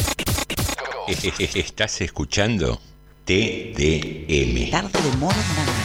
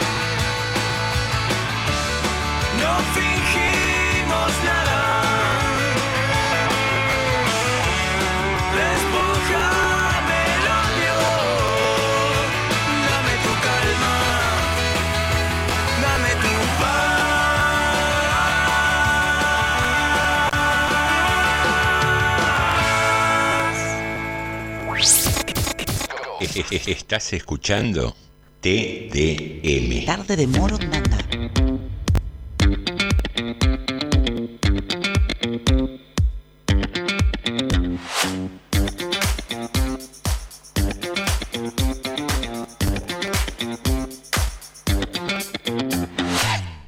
Muy bien, queridos amigos, queridas amigas, último bloque de Tarde de Morondanga con algunos mensajes que van llegando. Sí, señor. Acá nos decía Ricardo, haciendo hincapié en el ejemplo del político, por más que nos guste o no su accionar, debería terminar cuando se acaba la jornada laboral.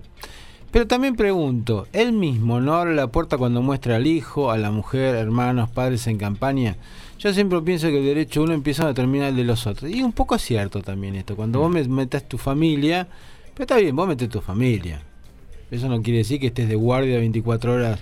No. Aunque estás de guardia en realidad, ¿no? El político está de Eh, guardia todo el ah, día. Está, me parece interesante la mirada de Sí. Ricardo y, y que vos ratificás a veces, porque en campaña lo que se pre- pretende, me parece, dentro de, Mm. Es de- humanizar. del marketing, claro, humanizar. Humanizar. Soy un tipo igual que vos, pero fumate después que si te enganchan como un tipo igual que yo, tomándote una cervecita en un Claro. boliche, qué sé yo, no te, te prendan fuego, qué sé yo, o una cosa o la otra. En Sí, eso sí. me parece que habría que, Entonces, que, marcar un límite. A ver, eh, si el político tiene que tener un límite, todos los demás también tendríamos que tener un límite. No, no, digo, el político en campaña no tendría que meter ciertas cosas, como la familia. Yo coincido en eso también. ¿no? que digamos que hay cosas me parece que se tiene que resguardar. No, es, no es necesario. Lo que pasa que también hay una exigencia, me parece, a veces de la- opinión pública, de determinado nivel de político, ¿eh? no, no por un diputado, no por un concejal. Quizás para los, las cabezas ejecutivos es mucho la presión que hay, ¿no? O en algunos legislativos cuando son la cabeza lista en una parlamentaria. En el resto es como que podemos vivir tranquilamente sin necesidad de esa presión. Pero hay muchas, en algunos niveles políticos la presión es muy alta. Tener que mostrar la familia. Que vos tenés una esposa, que tenés hijos. Igual hay políticos que han logrado zafar de eso en los últimos años. Sí, pero se han mostrado solteros. Estaba pensando mientras hablabas, ¿cuántos, ¿cuántos legisladores, candidatos conocemos en la historia argentina que se hayan presentado con una familia de pareja del mismo sexo? Y no, con, no me acuerdo. No me viene a la cabeza No me ninguno. acuerdo. ¿no? No. Discúlpeme, eh, en dos oportunidades, si no mal recuerdo, eh, los, los que luego fueron presidentes, eh, uno de los casos estaba separado. El Sí, de tuvo que mostrar la Alfonsín, imagen. Alfonsín. Alfonsín, sí. Y el, eh, eh, Carlos Saúl también estaba ahí. Ah, fue en el Durante que la desalojaron Sí, a su sí. lema de la No, en casa realidad fue y tuvieron que después, mostrar una imagen después. de familia después. después, sí. Porque eh, tiene que ser católico, apostólico romano, casado. Hasta ahora es así. O sea, las Era, leyes deberían cambiar. así. Ya, ya no- Pero las leyes deberían cambiar. Porque la constitución no reguló eso. Es que mayoritariamente eran leyes no escritas, eran costumbres Claro. impuestas, digamos. Tenía No, la constitución hablaba de que había que ser católico, eso seguro. Eso seguro la constitución. Creo, es más, creo que sigue diciendo, si no me equivoco. Por eso no se reguló. Lo del 94 creo que, que mantuvo eso. Igual lo del casamiento creo que no decía nada. La constitución de que tenía que ser ni casado, ni, No. ni, ni homosexual, ni heterosexual, ni nada por el estilo, no te dice. Pero eran cosas que la sociedad un poco miraba ahí esa parte. Acá nos dice por Ricardo, la, José, la general no sirve en ningún caso de la vida, es, es eh, mi humilde opinión. No todo etéreo es más propenso al abuso o todo clérigo sea pedófilo. Y los gays, no. Debo recordarle que la mamá que mató al nene hace un año junto a su pareja mujer venían atormentándolo, dejándolo hasta asesinarlo. Es una sociedad pacata y conservadora, demasiado se ha avanzado en cuanto a la tolerancia contra los que no son iguales, supuestamente a nosotros. Pero creo que en cinco años más todo estará más sociabilizado. Si no, fíjate, los niños son mucho más integradores que nosotros, incluso nos alesionan a diario, nos dice Ricardo, y coincido totalmente con Es eso. cierto. O- ojalá sea así, Los Ricardo. chicos, Yo sí. tengo dudas porque eh, precisamente el artículo de ayer que hablábamos eran grupos de, de- de chicas jóvenes que tuvieron que optar por la reunión solas por la incomodidad que les generaba a los tipos hinchándolas, acosándolas. Estamos hablando de gente que va a boliche, de gente Sí, joven. sí. Pero ojalá sea así como... Es rarísimo lo de los chicos, porque toman todo con mucha naturalidad y sin embargo es cuando más bullying se hace en, el- en los colegios. Siempre lo hubo, pero el caso de los bullying es tremendo. Yo no creo que se haya más bullying ahora que en otros tiempos. es a mí- terrible, los Sí, chicos pero se no- quejan mucho. Normal, en la época nuestra había un montón de bullying. Había muchísimo bullying. Lo que pasa que no, digamos, era como más aceptado que al que al gordo se Claro. lo gastaba porque era gordo, que al flaco, que al A mí, me han, morocho se a lo mí me gastaba. han golpeado por lindo varias Claro, veces pues y, sí, y me sí, dejaron sí, por así. galán, por galán. Me, me golpearon Sí. tantas veces por lindo que quedé así. Claro. Pero se lo, pero a los chicos se lo gastaban muchísimo y mucho peor que ahora. No, es verdad eso. Yo, eso no, yo no creo que ahora se haga más bullying que antes. Lo que me pasa es que se habla más del bullying. A lo mejor se habla más. Yo creo que como otras cosas también, ¿eh? que se habla más del tema femicidio, cosas así, yo no creo que haya más ahora que antes. A mí la sensación que me da es que ahora se habla más. Mm, ahí dudo. Y cada, ca- y cada caso se hace más público. Ahí dudo, ¿eh? Yo creo que las Me consecuencias. gustaría ver las estadísticas. Las consecuencias son peores, porque antes sí estaba aceptado esto de que del gordo, del petizo, de Sí. esto, del otro, y la enseñanza desde la casa. Hablo de generalizaciones que Sí. seguramente Sí, son sí. erróneas, ¿no? Pero era. No, y andá y dale una piña, o, o defendete, aprender a defender. Yo le enseño a mi hijo a defenderse. Esas eran frases que se escuchaban siempre. Muy, muy seguido, sí. Y el tema de la consecuencia hoy me parece que es en las redes sociales. Mm. Si yo le hago bullying a alguien en las redes sociales, excede el ámbito del aula, del colegio, sí, eso sí. aparece el ámbito del club, Eso de sí, los eso sí. amigos, del Se amplió. gimnasio, Se amplió por las redes, sí. Hace un eco tremendo. más Bueno. grande, claro. Se hace, pero por eso, por eso no porque antes no existiera. Antes existía y mucho. Yo dije eh, que a pesar de que antes existía, ojo. sí, no, pero yo no sé si, por eso insisto, yo como, como cuestión no creo Pero que de los femicidios, Alejandro, no sé. Me gustaría. ¿Sabe? Es raro de que hace una estadística de antes y de ahora, pero cómo me gustaría que la hubiera y poder cotejar una cosa con ni otra. se, ni se hablaba de femicidio. Ese es el tema. Bueno, ahí está el tema. Bueno, acá nos dice Miguel, él recuerda que el peor año técnico lo hizo en la Escuela Industrial de Moreno, pegaditos los bomberos, imagínate, y nos dice, imagínate cuando sonaba la sirena. Oh, no, eso era bravo también. Bueno, estos son algunos mensajes y un par de informaciones que tenemos. Eh, bueno, hoy hubo mucha actividad por lógica por el Día de la Primavera, por el Día de los Estudiantes. Ah, sí. Hubo, sí, sí. La gente de la Casa de Adultos Mayores tuvo su fiesta hoy. Que bueno, eso ¿Usted estuvo? Eh, me invitaron. No sé si por ¿vio? periodista o por adulto mayor, No pero sé. me invitaron. Verónica, la de la jefa ahí, es muy buena. y ¿A usted lo invitaron? A mí no. No, Entonces me invitaron por viejo. Yo ¿no? a él lo sé. Bueno, Eh, no soy ni periodista y sí soy adulto mayor. Bueno. Supongo que fue por periodista que lo No, invitaron. no creía ya tanto. Bueno, eh, la cuestión que también el municipio para evitar, eh, digamos, una manera de eh, tratar de, de- de evitar problemas con, con, digamos, con estos festejos es hacer algo que se viene haciendo hace algunos años, que es que los 21 de septiembre haya bastante actividad para que los chicos tengan para ir donde concentrarse. Como una especie de contención, ¿no? Eh, figura así, figura Ujú. más eso, además de que por supuesto que debe haber algunas patrullas dando vuelta también. Por pero- eso, más Pero la, la contenidos. idea, la idea es más que eso, que estén entretenidos. Entretenidos. Entonces hubo en el predio, en el predio del de que es ferrocarril, en la estación cultural, como le llamamos nosotros, hoy toda la tarde hubo un- una especie de festival con intervención, mucha intervención de la sociedad. Por ejemplo, porque hubo, hubo murgas, hubo grupos de acá, algunos cantantes de acá locales también. Estaba re bueno. Fue, fue elegante y cantó una canción de sí, sin avisar. Que Mire, bueno. cayó. Y usted no me dejó ir. Yo vio que me habían invitado. Ah, porque usted es fanática de elegante. Claro, y no me sí. dejó ir. Bien lo que me perdí, Claro, todo no, lo que no, me perdí. no, yo nunca me lo pidió. ¿Cómo que no? No me dijo. Por escrito. Yo quiero ir, no quiero ir a ver elegante. No me dijo. Si no, yo le hubiera dicho, andá tranquila. Andá, que- andá quédate nomás. Mira qué buena onda aparecer así y cantarse Sí, sí, sí, sí. Alguien onda. me dijo que a lo mejor podía pasar, yo dudé y bueno, al final era cierto. Que cayó un momentito, hizo una canción, acompañó a un par de artistas más jóvenes que había que también estaban acá haciendo sus cosas, pero hubo muchas cosas, de, insisto, de participación de la sociedad. Estaban los puestos ahí en Estación Cultural, eh, estación, en el predio de Estación Cultural. Había mucha gente en un momento, ¿Qué realmente mucha gente. Por ejemplo. Bueno, había eh, los, los- los chicos de quinto año, por ejemplo, de esa escuela ponían su puesto para juntar plata para el Qué viaje. bueno. Bueno, así- había Cosas mucho- ricas. Había sí, había muchas cosas de esas, había algunas cosas que tenían que ver con el municipio, con tema campañas de salud, campa- bueno, prevención. Qué bien eso, así. ¿eh? Se hizo todo eso. Te digo, en un momento el predio estaba bastante llenito. Estaban los chicos haciendo estas competencias de gallo, con- creo que se llaman ahora, que son que hacen estos duelos verbales, cosas Cuando así. están, cuando, cuando son buenos, buenos, está bárbaro escucharlos. ¿eh? Bueno, la- así que tuvo hasta hace un ratito, ahí en el predio hubo un montón de gente y hasta el momento, no digo que por ahí no puede haber habido algún cachetazo por ahí dando vuelta, pero hasta ahora no me enteré ningún incidente. La, la guerra de gallos es más o menos, vio como aquí me pongo a cantar y el Claro. otro le contestaba. Los- Claro. son, son los payadores modernos, ¿no? Si Claro, se quiere. bueno, pongamos que sí, que y son algo los así payadores. sería, una especie de eso. Pero Sí, bueno, sí.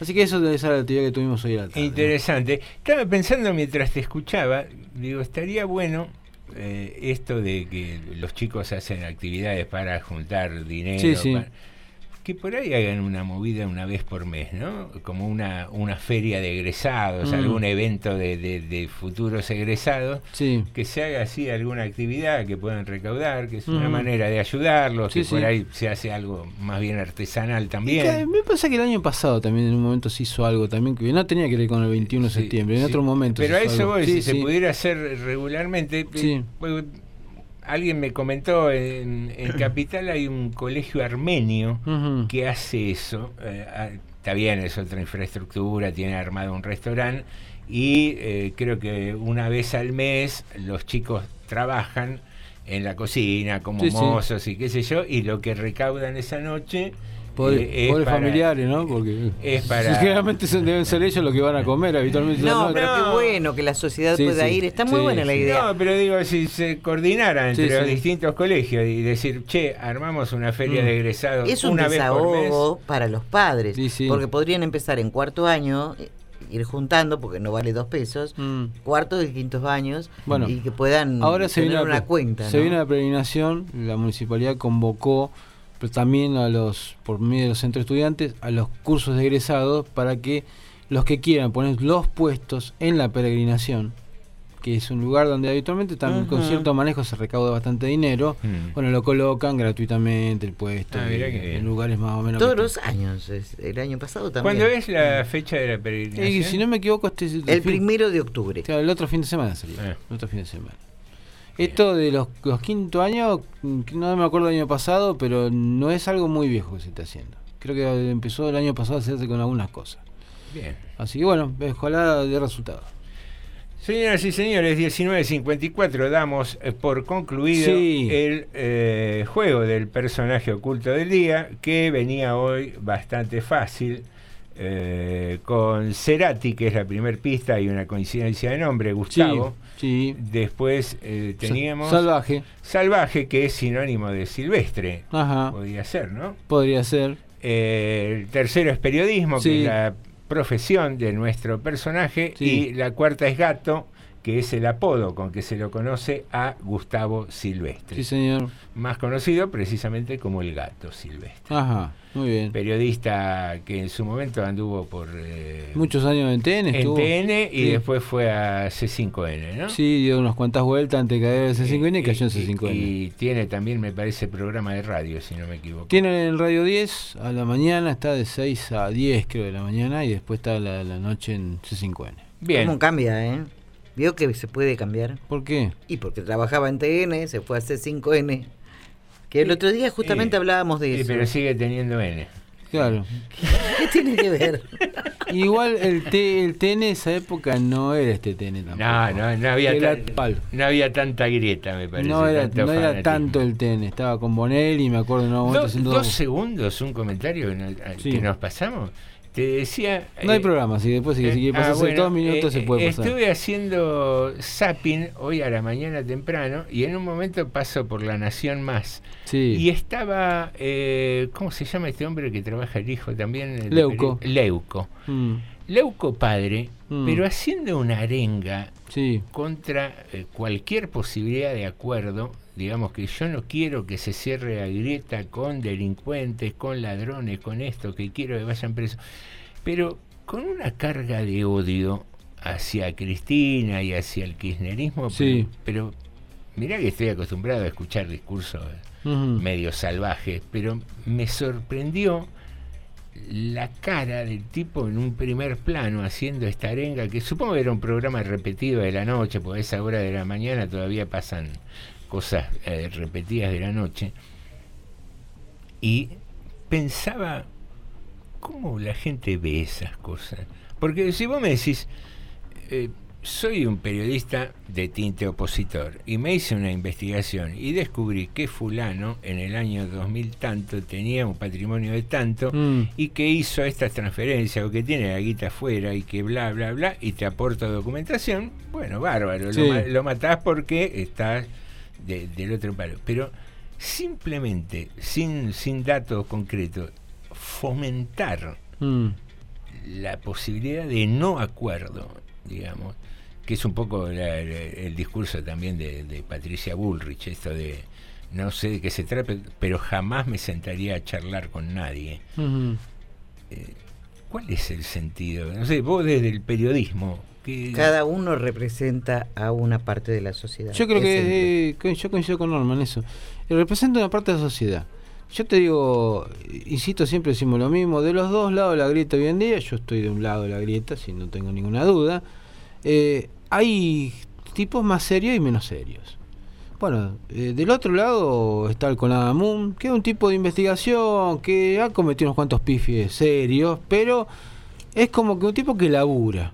Labura la investigación periodística, el- lo- el periodismo. Carlos Parni, también con, con cosas que a mí me pueden disgustar o no, no importa. Pero vos le ves cierto desarrollo periodístico en las cosas que hacen. Eh, después hay un montón de gente que son opinadores.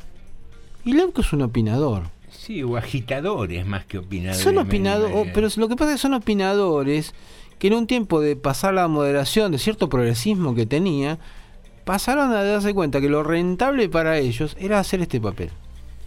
Ojo que algunos podría decirme, del otro lado también hay algunos que hacen este No, papel. eh, seguro, seguro Pero que también lo hay, pero también. apelo a También esto, lo hay. apelo a esto.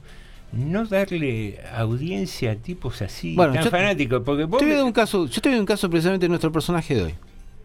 Yo a veces Eh. lo miro al gato silvestre. Mm. Pero también me parece que el gato silvestre muchas, muchas veces también apunta al mismo mercado pero al otro lado. Bueno, ahí, te- ahí tenemos por llevar dos casos extremos, pero Ni hablar de Navarro, que hay otros casos más también. ¿eh? el periodismo Mm.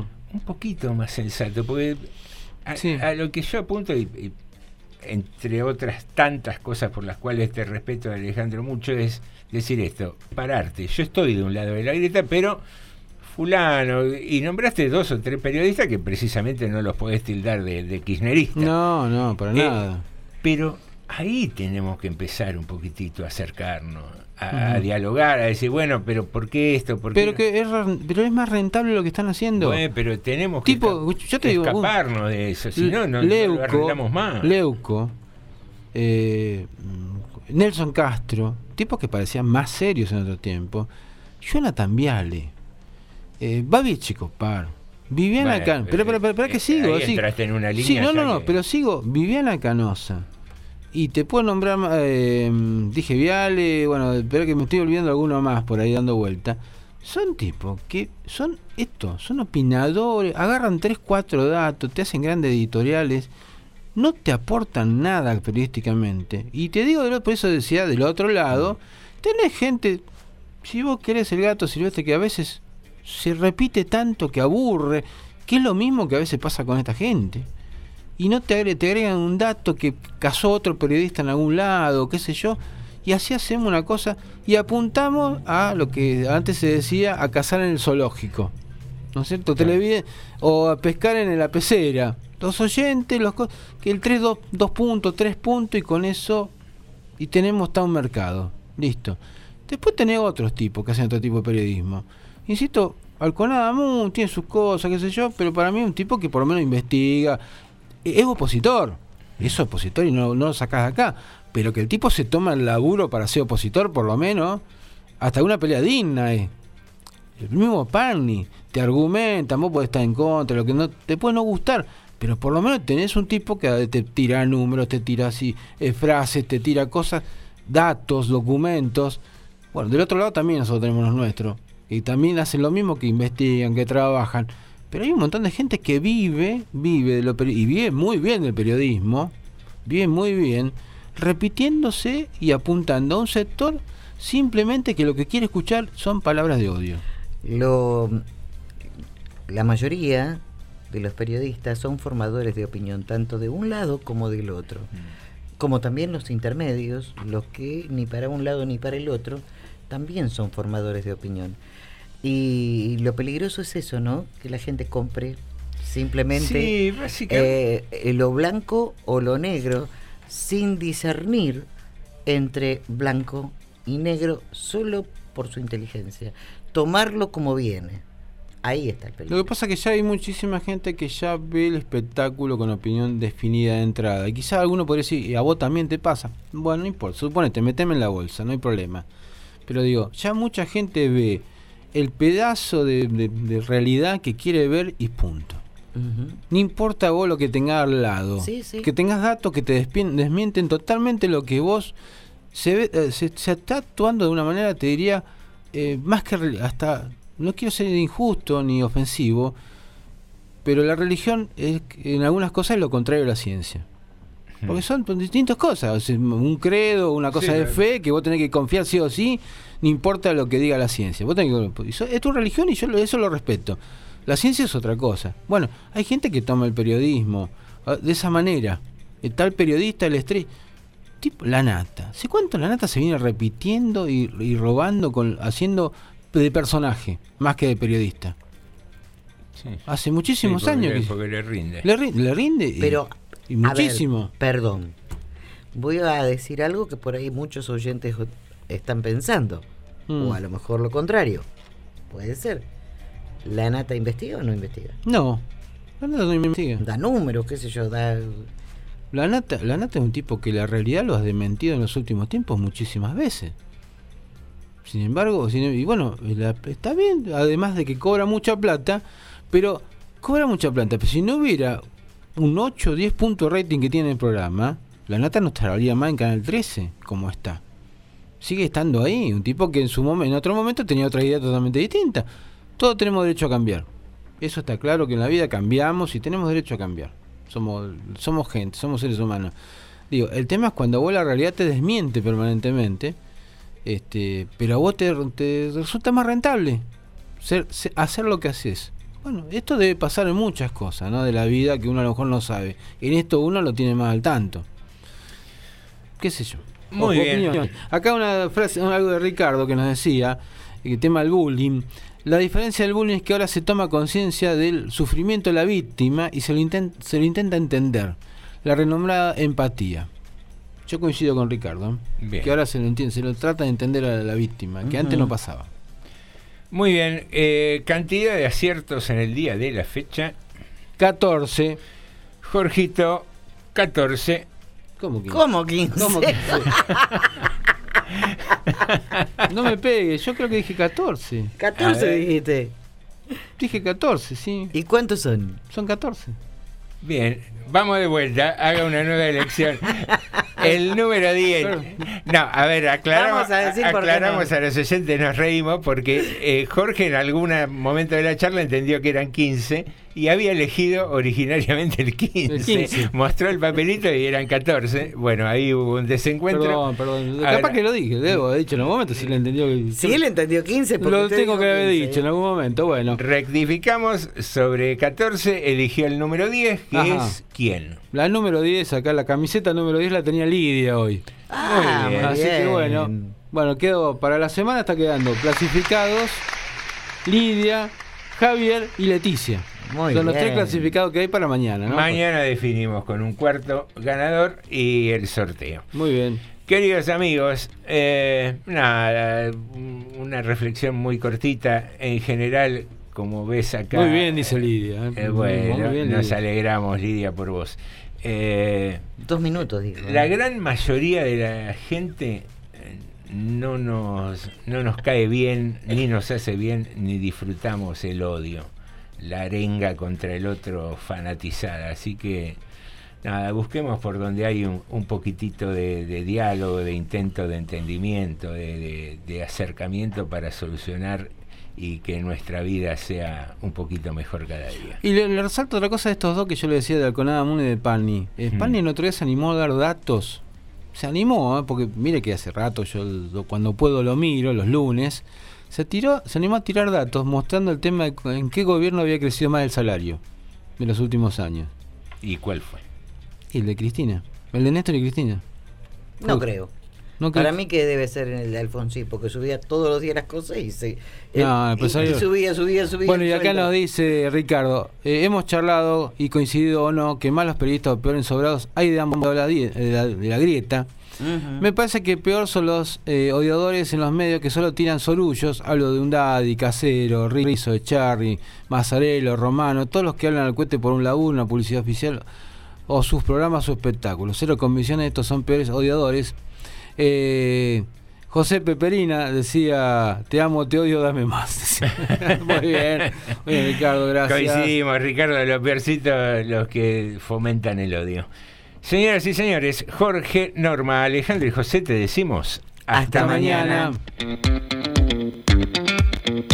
Bueno, Johnny Viale, ¿qué tal? ¿Cómo vamos? Estamos. ¿Cómo estás, querido amigo? ¿Bien?